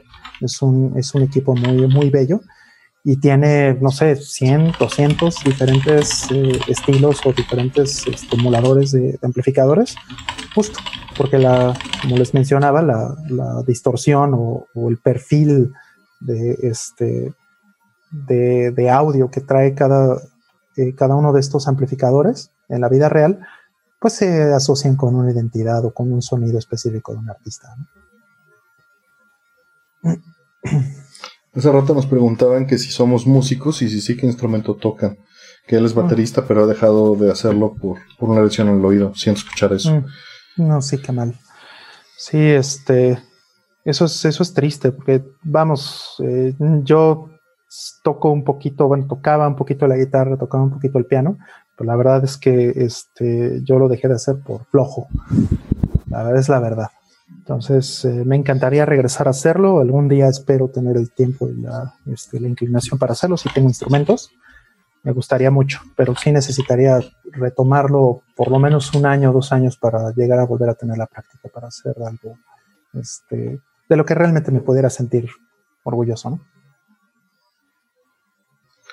Este, no soy, este, yo no tengo nada de, capacidad musical. Entiendo de audio, pero de, y me he tratado de, de cultivar en, en, entender de música, pero la realidad es que se me complica mucho porque pues yo necesitaría que me hablaran Hertz, ¿no? Hasta que pude convertir esas cosas y entender, era de, ah, ok, significa eso, y por eso se repiten así, ah, ah, pero cuando me hablaban de, música y de escalas y de tonalidades, no entendía nada, me costaba muchísimo trabajo, este, y me cuesta mucho trabajo porque es un lenguaje que, que no hablo, ¿no? O sea, literalmente lo tengo que convertir a otro, a otro dominio para interpretarlo. Claro. Sí, este, y es mucho más fácil de lo que piensas, ¿eh? O sea, este, hablar de. Pues, pues sí, o sea, he visto, por ejemplo, a este, a, este español que hace, a Jaime Altozano, que explica las escalas y explica, explica los armónicos y los acordes, y, y, y vamos, entiendo, pero como fue algo que creció orgánicamente por su lado sin entender lo que había abajo, mm. es sumamente complicado. O sea, en, en su estructuración, ¿no? Sí, sí, el mapeado lo tienes que lo tienes que hacer este, manualmente, lo puedo entender. Lo puedo entender porque, bueno, yo crecí. creciste así, exacto. Ajá, yo crecí con eh, un poquito de los dos idiomas, ¿no? De los dos lenguajes. Entonces, este, sí, evidentemente me fue un poco más fácil, ¿no? Entender lo que eran las escalas, este, eh, la escala mayor, la escala menor, o sea, entender este, signatures, entender eh, cómo, cómo se hace, cómo se transportan este, las notas, entender los intervalos entre nota y nota, entender cuáles frecuencias y cuáles son las proporciones que, que, este, que equivalen en hertz y, todo ese tipo de cosas. Lo tienes que hacer, Sobre todo ahora que tú has estado haciendo eh, generadores de tonos, pues tienes que ir eh, Sí, por eso tuve que entenderlo, por eso tuve que mapearlo, pero eso no significa que yo lo pueda manipular para generar eh. sonidos ah, agradables, o sea, no, no tengo esa... Eh, Inclinación, claro. Digo, evidentemente este, me parece súper interesante manipular un sintetizador para que produzca lo que yo quiero, pero cuando tengo esa libertad es abrumadora y literalmente termino corriendo escalas, ¿no? Y sweeps y, con eso me doy, y combinando ondas para que se sincronicen y hagan interferencia constructiva. Sí, claro. Y arpegios de repente. sí, pero, pero pues son completamente eh, con otra intención, ¿no? Sí, sí, totalmente de acuerdo. Sí, este, es, es una cultura muy bonita, lo puedo decir. Este, yo no soy músico, este, mi familia es, está llena de músicos, pero yo no lo soy como tal. Nunca me consideré realmente músico porque respeto mucho la profesión de los que verdaderamente son músicos. Y, y este, por lo mismo no, no me atrevería jamás a decir, o al menos pues que me tome mis años estudiando y eh, haciéndolo bien. Entonces sí podría tal vez algún día llamarme músico, pero este, por lo mismo, ¿no? Es una cultura muy bonita, es una cultura que vale la pena eh, explorar, sobre todo si vienes desde el lado técnico, pues sí, ese mapeo te puede tomar un rato, pero no es tan, tan, tan difícil. Ah, entender este, por qué eh, debería de, haber una sucesión de notas en, cierta forma. Porque se tiene que resolver, ¿no? ajá, exactamente. ¿Por qué es armónico? ¿Por qué la armonía? Existe esta cosa que se llama la armonía. Pero a final de cuentas también es un lenguaje cultural, ¿no? Eh, podría ser otra cosa. O sea, son convenciones. Sí hay cosas que se sienten orgánicas o, biológicas posiblemente, pero hay, otras este, que son convenciones culturales de un lenguaje que me parece interesantísimo, como todo lo que maneja el canal este de 8-Bit Music Theory, que, maneja toda esta historial y, esta gama de expresión eh, histórica. Pero este pero pues no, yo, no, no lo tengo. O sea, bueno, estoy saturado de cosas, ¿no? Como para meterme en, entender. Sí, sí, igual, igual yo ahorita estoy totalmente este, eh, saturado de otras cosas. Y, que, y no creo tener la capacidad, ¿no? Independientemente de eso. De la, la, eh. la, intención, el, eh, yo es como hacer juegos. yo, yo, voy a citar aquí a Artemio Urbina. Este, lo que llamas talento realmente es la práctica que tienes y el interés, la dedicación que tienes a algo. Sin duda, sin duda, pero a lo que iba más bien es, no tengo un mensaje que quiera compartir en ese sentido. Mm, este, y eso, eso creo que tiene mucho que ver, que es lo mismo que iba a decir de los juegos.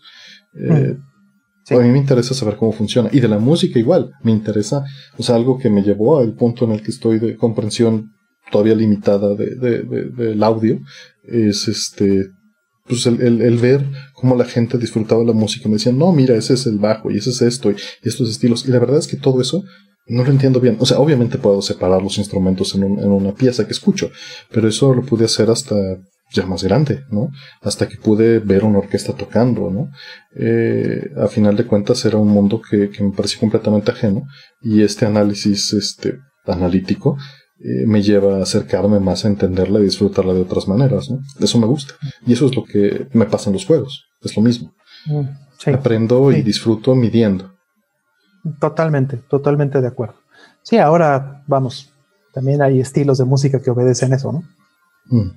Lo que estás diciendo, ¿no? Está, hay mucha música electrónica, hay mucha música que, que se trata exactamente de eso, ¿no? De hacer este la parte eh, más formal si tú quieres, ¿no? Del audio.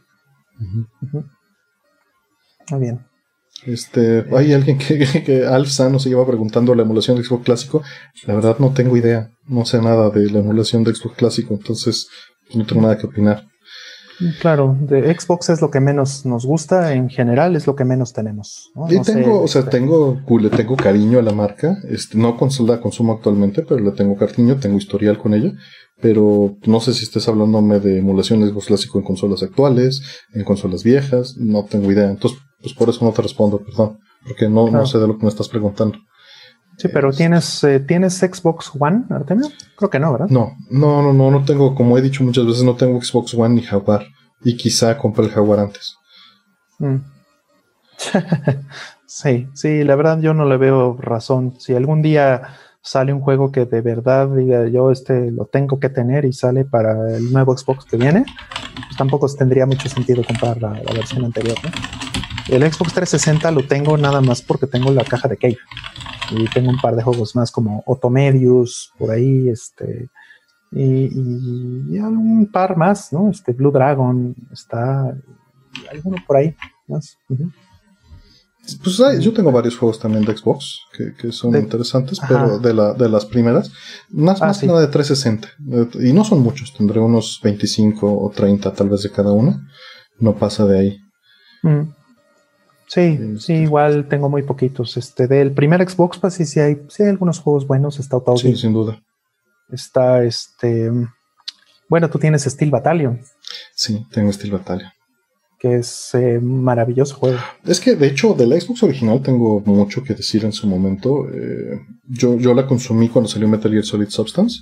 No le tenía mucha fe al aparato, pero con lo que me ganaron en su momento fue con el poder sacar video por componentes en 480p y hasta 1080i, yo tenía una tele compatible con eso, y el que su audio en 5.1 por Dolby Digital o DTS era por defecto, ¿no? Entonces jugar, por ejemplo, Burnout 3 en, en, lo jugaba en Xbox, no lo iba a jugar en PlayStation nunca porque la experiencia era muy superior si tenías un equipo de audio y un equipo de video, ¿no? Sí, técnicamente le podías sacar más jugo a tu equipo, ¿no? Sin duda, sin duda, pero tenía pocos juegos que pudieran cumplir con eso. Y Xbox 360 la compré día uno esperando eso mismo, ¿no? Este, y, en cierta forma lo cumplió. No, pero en cierta forma lo cumplió en lo que pude tener un, PlayStation 3, ¿no? Y PlayStation 3 cuando salió, salió muy deficiente en Blu-ray. Yo estaba en HD DVD en su momento. Este, Pero pues todo eso fue cambiando. Y, y, las tendencias cambiaron, todo se fue más a digital, Xbox tuvo esa tendencia de las licencias y por eso me alejé de la marca. No, no otra cosa, a final de cuentas, este, pues los juegos que generalmente me interesan están en PlayStation. Eso es todo. Claro. Sí, me preguntan que cuál es que si tengo una guitarra favorita. Hmm. Eh, yo personalmente tengo dos guitarras. Eh, tengo, este, las dos eran de mi papá. Eh, son Gibson. Este, una, una guitarra. Finalmente, mi familia, mi familia cercana, pues, era mucho Gibson. Entonces, no que no respete o no me guste Fender, por ejemplo, ¿no? Este, tengo, eh, tuve más bien una, un Stratocaster en algún momento y sí me gustan, o sea, finalmente no, no creo que sean mal van las guitarras, ni mucho menos, son, son fabulosas, ¿no? También este, me gusta mucho otro tipo de guitarras, me gustan las Ibanez, me gustan las Music Man, este, me parecen maravillosas. Eh, este, mi, mi exnovia tenía una, una John Petrucci, eh, muy, muy, muy bonita. Entonces, este, y sonaba increíble. Entonces, son, son guitarras muy buenas, pero mm, si yo le entrara a la guitarra otra vez, yo creo que seguiría con Gibson. Aquí nos hacen una pregunta difícil. Digo, hay, hay varias, obviamente, pero The Max nos pregunta que si hemos jugado Panzer Dragon Saga. Sí, sí lo tengo. Eh, es cierto que es mejor que Final Fantasy VII, pero esa comparación no tiene sentido. No tiene. Son cosas muy distintas. Este Panzer Dragon Saga intenta hacer algo épico también. Pues, entiendo la comparación porque pues están los full motion videos y el mundo expansivo, pero hay, hay, un factor que es bien importante y que nunca vas a poder contra él. Final Fantasy VII es importante culturalmente y Panzer Dragon Saga no porque no fue mainstream. Y con eso estás frita en la comparación, frito en la comparación. El, el, el, asunto es lo mismo que con Sega. El Genesis tiene grandes juegos que si la gente hubiera jugado en su momento, los valorarían tanto como a los juegos de Super NES. Igual el PC Engine. Pero desgraciadamente el contexto cultural tiene una carga tremenda y, y eso sí es en detrimento de disfrutar las otras cosas. Hay gente que sí tiene la capacidad de abrirse y disfrutar las cosas separando esa parte de la, de la cultura, ¿no? Pero pero es difícil cuando entras en un argumento de este tipo de cuál es mejor. Eh, yo siento que, o sea, ya pensado un momento, pude ver su relación, pero en realidad lo siento como juegos completamente distintos. Mm, sí, sí, este Panzer Dragon Saga me fascina, es un juego muy bonito. Eh, también lo tengo, este, igual eh, no lo he jugado en muchos años muchos, muchos años. Puse un error en Score, si no me equivoco. Creo, no estoy tan seguro, pero creo que sí. Sí, creo que sí. Y este tenía esto de, de comenta Bernardo que tenía la opción de meterle audio WMA este, para que tocaras tus MP3 desde el disco duro sustituyendo la música original del juego.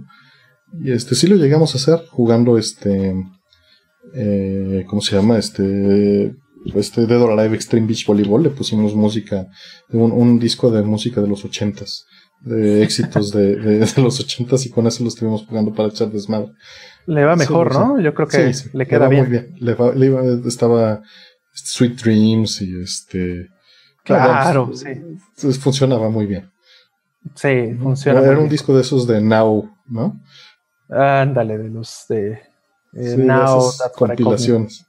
Funcionaba muy bien para el juego. Sí, de los 80 está buenísimo. Sí, sí, sí. Preguntan que si John Petrucci es el guitarrista de Dream Theater. Sí, sí, a ese, justo a ese me refiero. Mm. Eh, pregunta que, bueno, entre Final Fantasy y Panzer Dragon Saga, ¿cuál prefieren o gusta más?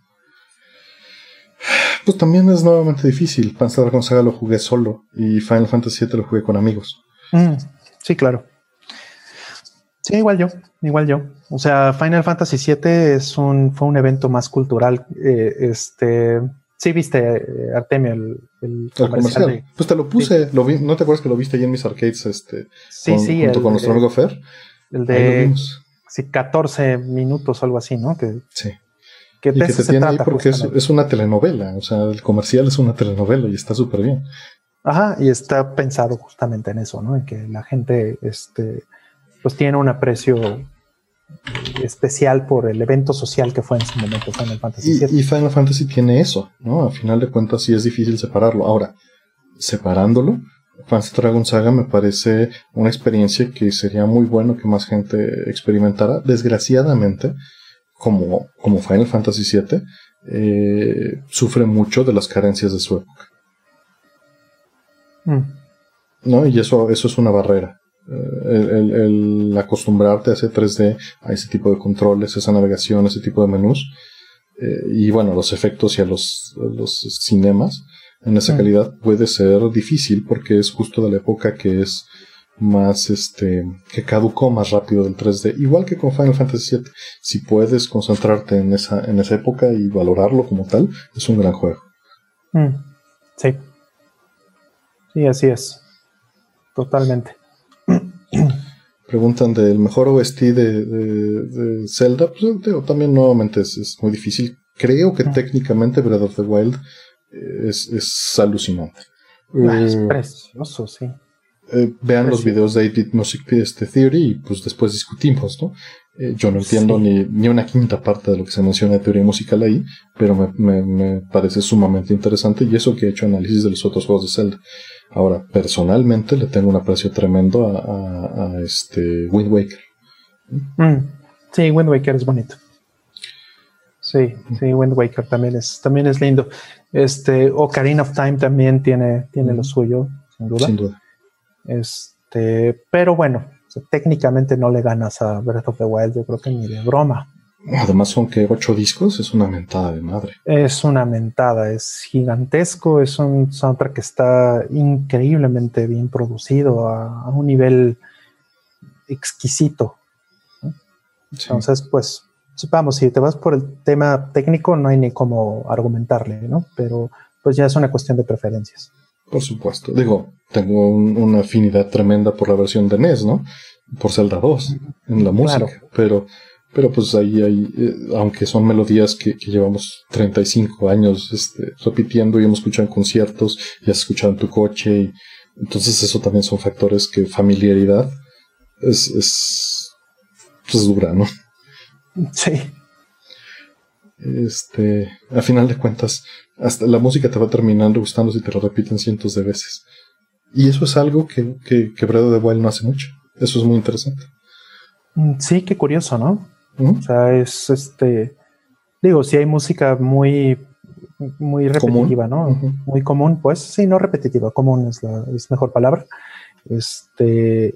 Y, hay música que es muy situacional y que únicamente está reservada para puntos muy especiales, ¿no? Entonces, eh, sí, hay mucha música que escuchas 300, 400 veces seguidas y otras que vas a escuchar únicamente dos o tres veces en todo el juego.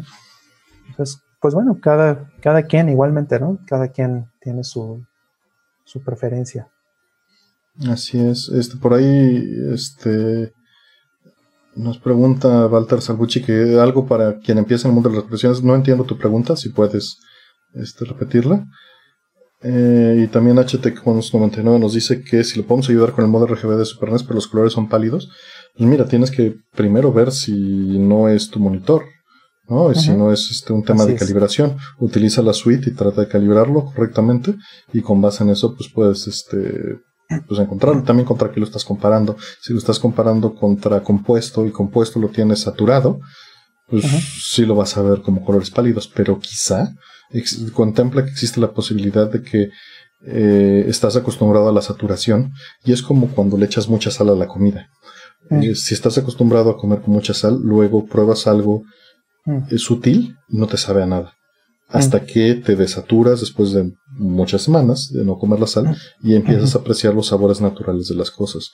Lo mismo pasa con, con las calibraciones. En audio y en video pasa muchísimo la gente está acostumbrada a tener los graves muy arriba o a tener el rojo hasta arriba o el brillo o el contraste o el sharpness y cuando haces una calibración adecuada a niveles lo sienten eh, desbalanceado. Y la realidad es que eh, plano. Y bueno plano es, es una descripción es un adjetivo que, que debería ser positivo ah, este exacto exacto exacto.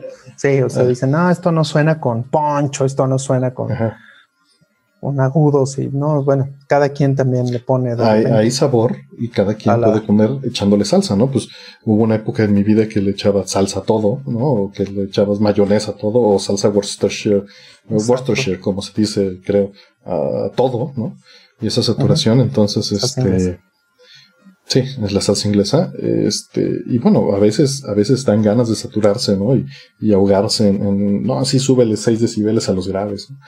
Pero este, mm.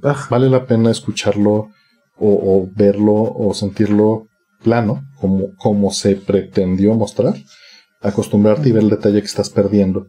Porque pues si le subes a los graves, pierdes el detalle de los medios y pierdes el detalle de los agudos. Si le echas sal, pierdes los sabores naturales. Si le echas salsa, bueno, no se diga. A veces, pues sí le tienes que echar salsa para que no sepa gacho, ¿no? Pero que esa era parte de su intención, ocultar carne podrida. Pero este, hasta donde entiendo. Pero al final de cuentas, este, pues es cosa borrar. Mira, ahí está Aldo Martínez, entró a saludar. Saludo Aldo. Ah, muy bien. El buen Aldo. Este H. Wells, sí es cierto, me está recomendando que no toque el tema. Como nos alejamos del audio, del símil de FLAC con video. Mm. Pues mira, nos preguntabas que cuál sería eh, la representación de FLAC en video. Y el detalle sí, sí es posible. Hay video en compressed. El detalle es que ocupa muchísimo espacio, entonces no se utiliza. Mm. Lo que este se hace es comprimirlo y hay muchas maneras de comprimirlo. No me quiero extender demasiado, menos de que se les interese, si es un tema que, conozco a cierta profundidad, pero lo que se hace es que de entrada eh, pueden ver un video de Captain Disillusion, eh, del manto de invisibilidad, busquen ese video. Eh, en él les describe lo que es el filtro Bayer y este Bayer. Y, y básicamente lo que se hace es hacemos compresión de entrada 422, ¿no? Es lo más común que van a ver en video. O 420 o 420, que significa que se utilizan el canal verde, que es el que mejor vemos como simios, este, completo. El canal azul y rojo se utilizan a la mitad de resolución. 4 significa completo y 2, eso es porque se representa en una matriz. 4 píxeles de 4 son reales. Y el 2 significa que la mitad, el 50% del canal rojo no se graba, el 50% del canal azul no se graba. Entonces estamos viendo las, la, cada cuadro de tu video 4K, lo estás viendo a la mitad, lo estás viendo en 1080, por decir algo, este, en rojo y en azul, y solo estás viendo en 4K en verde. Entonces, este, eso es una manera de comprimir. Y luego se hacen algoritmos que juntan por movimiento y solo cambian los píxeles que se van moviendo, ¿no? Y se descartan los que no. Muy similar a MP3, en, en muchos sentidos es un análogo. Entonces, bueno, por eso no se graba el video en FLAC. Porque de entrada se hacen estas mismas, este, eh, se me comentó de la psicoacústica hace rato, eh, también aquí hay temas biológicos y se hacen hacks para reducir la información, ¿no? Sí, este, justo estoy en un proyecto, este, estoy asistiendo a un, proyecto de, de este, un estudio un estudio que quiere este, hacer eh, transcoding, edición de video, este, temas de storage, cosas así. Y justo le dediqué una buena parte de la semana al tema de, este, de los códecs y de este, investigar eh, frame rates, eh, bit rates, resoluciones, color spaces y todas esas cosas. Entonces, para no hacer demasiada, este, hacer demasiada confusión.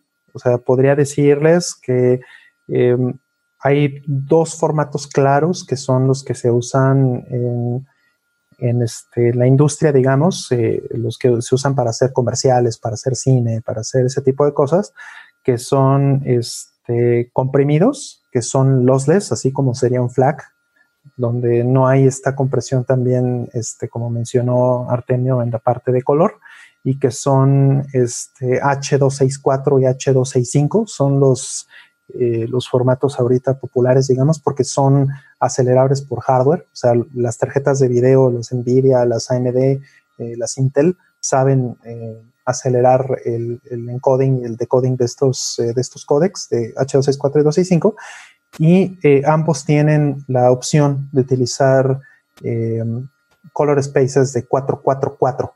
Como mencionó, mencionó Artemio, son códecs que eh, respetan completa la resolución de color, ¿no? del R, el G y el B. Entonces, este, esos son los que se están usando precisamente porque este, los CPUs de las computadoras son eh, normales, pues son lentos para esto, para codificar, para comprimir, para transportar, para editar este tipo de videos. Y las este, tarjetas de video hoy tienen aceleradores que, los pueden trabajar. Entonces, si quisieras formatos que, si, que fueran equivalentes, serían exactamente esos H264, H265 con perfiles de 444.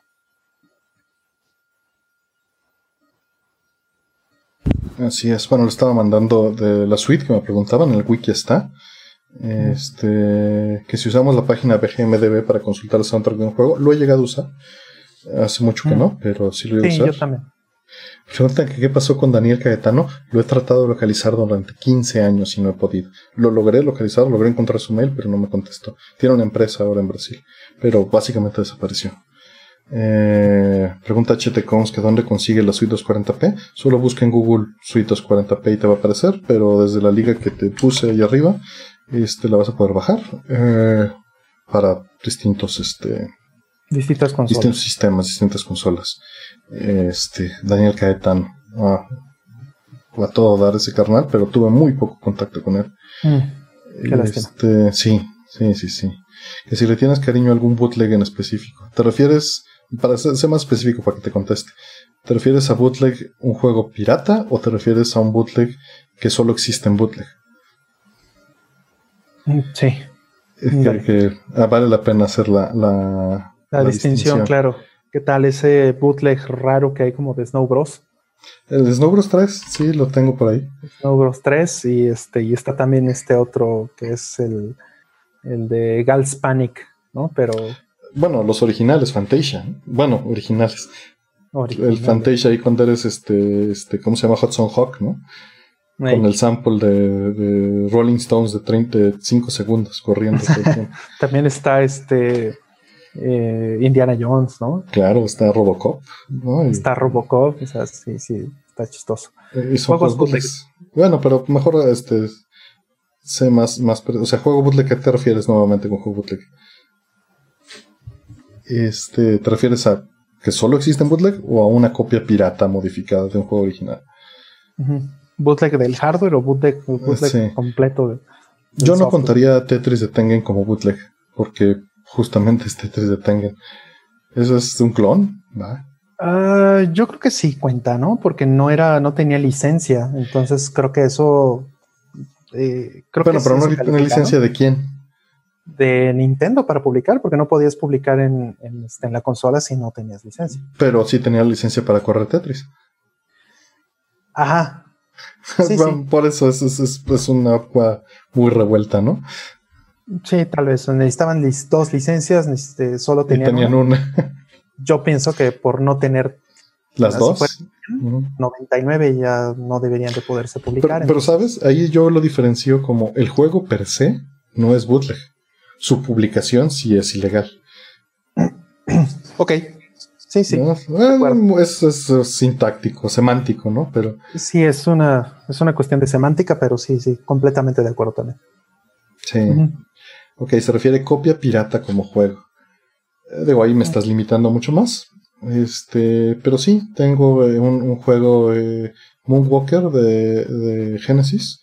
Lo tuve original, lo jugué de original de lanzamiento, lo acabé varias veces hasta que me harté. Y luego, en un mercado en Tepito, compramos unas copias que eran, venían en un puesto juegos japoneses originales, pero resultó que el Moonwalker que me vendieron ahí pues era pirata. Y bueno, lo conservo, lo tengo ahí. Este, lo utilicé para ponerle shell a mi flashcard. Pero este, el juego en sí pues era una copia pirata, pero tiene la particularidad de que la versión original solo tiene Another Part of Me y no tiene thriller. Y esta versión pirata que me vendieron traía thriller. Mm. Qué buena onda. Sí, tampoco es que esté mal que hagan ROM hacks, ¿no? Este, Justo estaba viendo en, esta tienda de PCBs eh, japonesa que se llama G-Front. Mm. Estaba viendo su sitio porque caí en, ese hoyo, lamentablemente caí en, este, en ese hoyo porque estaba viendo eh, algunos tweets que puso alguien sobre algo de GFront y eso me llevó para allá y después de ahí lamentablemente fui a caer en su lista de PCBs. pero es muy gracioso que este, dentro de su lista de PCBs originales y todo esto ya no hay una diferencia, o sea, por lo menos mm. En el momento que, las están ingresando al, a la base de datos y todavía las ponen como nuevas, no hay una diferencia entre juegos eh, licenciados o juegos originales y mm. bootlegs. Entonces me encontré que tenían en la lista, tenían eh, una King of Fighters 2003, este, que le llaman la eh, Crouching Tiger Hidden Dragon Edition. Y, la tenían ahí, pues al lado de una, este, no sé, de una CPC2, ¿no? Entonces, eh, está curioso que, al menos en Japón, están tratando muchas veces las, eh, las PCBs bootleg como algo, este, pues como algo, eh, como parte, pues, ¿no? Del, pues mira, ese fue un asunto. catálogo. Cuando creé Arcade MX hace 10 años, 11 años, eh, este, pues creé un, subforo para compra-venta, ¿no? Y ahí no se permite la piratería en general, pero sí se permite la venta de PCBs bootlegs. Siempre y cuando lo digan, ¿no? Sí, siempre y cuando digan que son bootlegs, ¿no? Porque hay gente que sí quiere la, original. Este, pues tienen un valor histórico a final de cuentas y funcionan y, y no hay por qué despreciarlas, ¿no? Por, por, ellas no tienen la culpa, por muy este, antropomórfico que suene. Entonces, este, yo creo que es esa misma este, ideología, ¿no? Mientras te avisan, y pues a final de cuentas es un hardware clon, es como este es como los NES este los NES piratas, ¿no? A final de cuentas. Si, si sabes y si te no te importa, pues está perfecto y que te den servicio, ¿no? Eh, menciona, me pregunta aquí César Hernández que en, una Atomic, en la Atomic Live de coleccionismo mencioné que un chico me mandó, estaba enfermo, me mandó dos Metal Gears que no tenía. ¿Cómo terminó la historia? Aún tengo las cajas y pues de vez en cuando, hoy le voy a escribir nuevamente, pues le escribo para ver si se las mando de regreso y siempre me dice que me las quede. No las he abierto, siguen cerradas ahí y ahí las tengo guardadas. Mm. Eh, Dicen, las licencias de los juegos de NES son obligatorias actualmente para usar los juegos en tal consola. Pues, pues, ¿quién te va a obligar a algo, no? De entrada. Pero, este, pues las licencias son perpetuas, si eso te importa o no, pues es asunto tuyo. Por ahí en mi aquí en el canal tengo una conferencia de, licencias. Si quieres, échatela y pues, pues, ves este, más o menos qué significa eso. A final de cuentas, lo que, por lo que Tengen de, de, de perdón, porque Tetris Tengen es bootleg, eh, en el sentido que lo menciona Roll, es porque no tiene licencia para venderlo, para ejecutarlo en la consola. Mm. ¿No? Y eran obligatorias desde el punto de vista que tenían un chip que se llama el SIC, que habilitaba que el juego corriera. Y ellos obviamente se lo brincaban. Mm. Sí. Mm. Sí, este, aquí preguntan sobre este, eh, Xenogears. Pregunta el jefe eh, John Álvarez. Que, ¿Cómo funciona la integración de 2D y 3D en juegos como Xenogears? Eh, que si es lo que platicábamos la vez pasada de 2D eh, hecho con 3D. Similar, es como bien este, describió Artemio, es, una, es un teatro guiñol. Pero ah, en el programa pasado hablamos de eso, ¿no? Ajá, eh, lo, lo, platicamos en la, en este, la semana pasada. Eh, ahí sí lo quieren eh, revisar, pero este, creo que sí quiero agregar un poquito con Xenogears y con, con ciertos juegos de los noventas, ¿no? Este, particularmente PC como Doom y, cosas así, donde este, en particular en Xenogears y, y también lo pueden ver en juegos como Mario Kart 64, los personajes están en un mundo 3D. El mundo entero que los revuelve son polígonos, pero eh, los personajes están en, básicamente en dos o tal vez algunos más polígonos, este, que son pues, planos únicamente. Regularmente nada más deberías necesitar solo dos triángulos para esto, pero podría ser que, que necesiten más para este, para modificar alguna cosa en la geometría, alguna cosa así. Yo dudo que usen más de dos, de dos o tres triángulos en, o dos o cuatro triángulos en el caso de Xenogears. Y lo particular de Xenogears o lo particular de, Mario Kart 64 es que eh, todos los, eh, los polígonos eh, tienen una característica que es los tres vértices, en el caso de los triángulos, y un vector que se llama la normal. La normal es un vector que indica hacia dónde apunta el, este, el polígono. En el caso de un triángulo es perpendicular al, este, al triángulo. Entonces, esa normal la programan de forma que la normal siga a la cámara. O sea, la normal siempre está apuntando, el polígono siempre está apuntando, siempre es perpendicular a la cámara. Entonces puedes mover el mundo completo en 3D, puedes mover la perspectiva para todos lados, pero ese polígono siempre te va a estar volteando a ver a ti. Y entonces lo que hacen es que dependiendo del, ángulo del, este, del mundo, dependiendo de la perspectiva o del giro que le hagan al, mundo en general, en, eh, tanto en Mario Kart como en, como en Xenogears, cambian la textura del personaje. Y entonces el personaje pues se ve que rota, ¿no?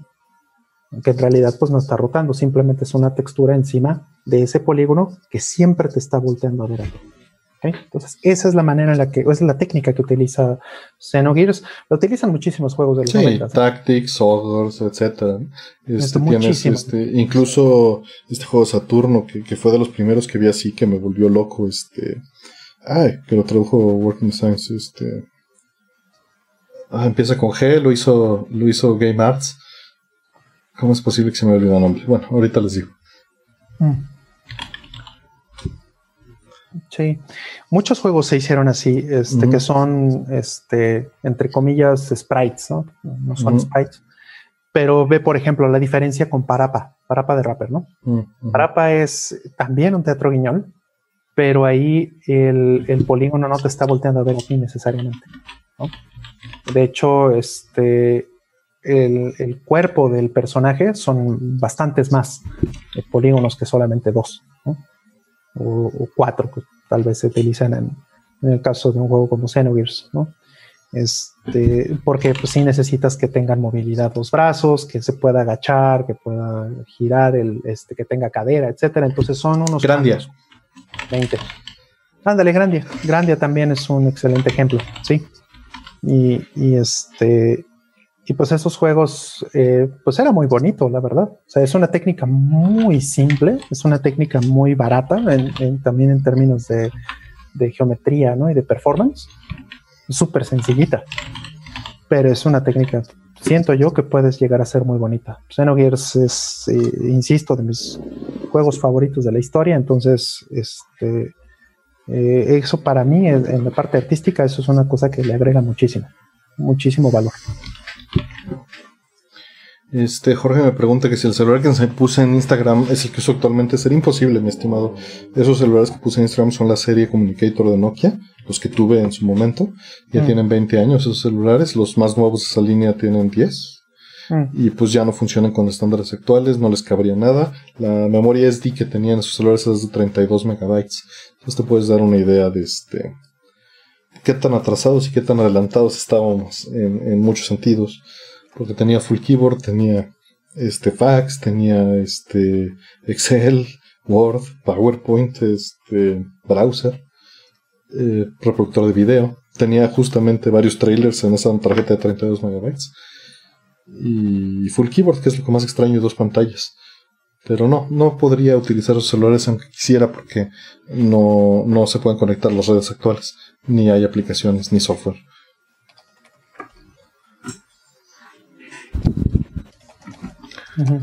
Este, pues ya creo que siendo hora de que cerremos. Son 2.40. Ay, caray. Se quedaron muchas preguntas en el tintero, una disculpa. Este, A mí los lentes ya me están molestando. Sí, ya creo que ya son 2.40. Este. Sí, se quedaron, este. Creo que sí, muchas. Sí, tengo 65 preguntas aquí en el tintero que no, que no salieron, les pido una disculpa. Mm, ya habrá forma de, este, de, contestarlas en otro video. Este, nos las vuelven a hacer, por favor, si, si siguen teniendo interés.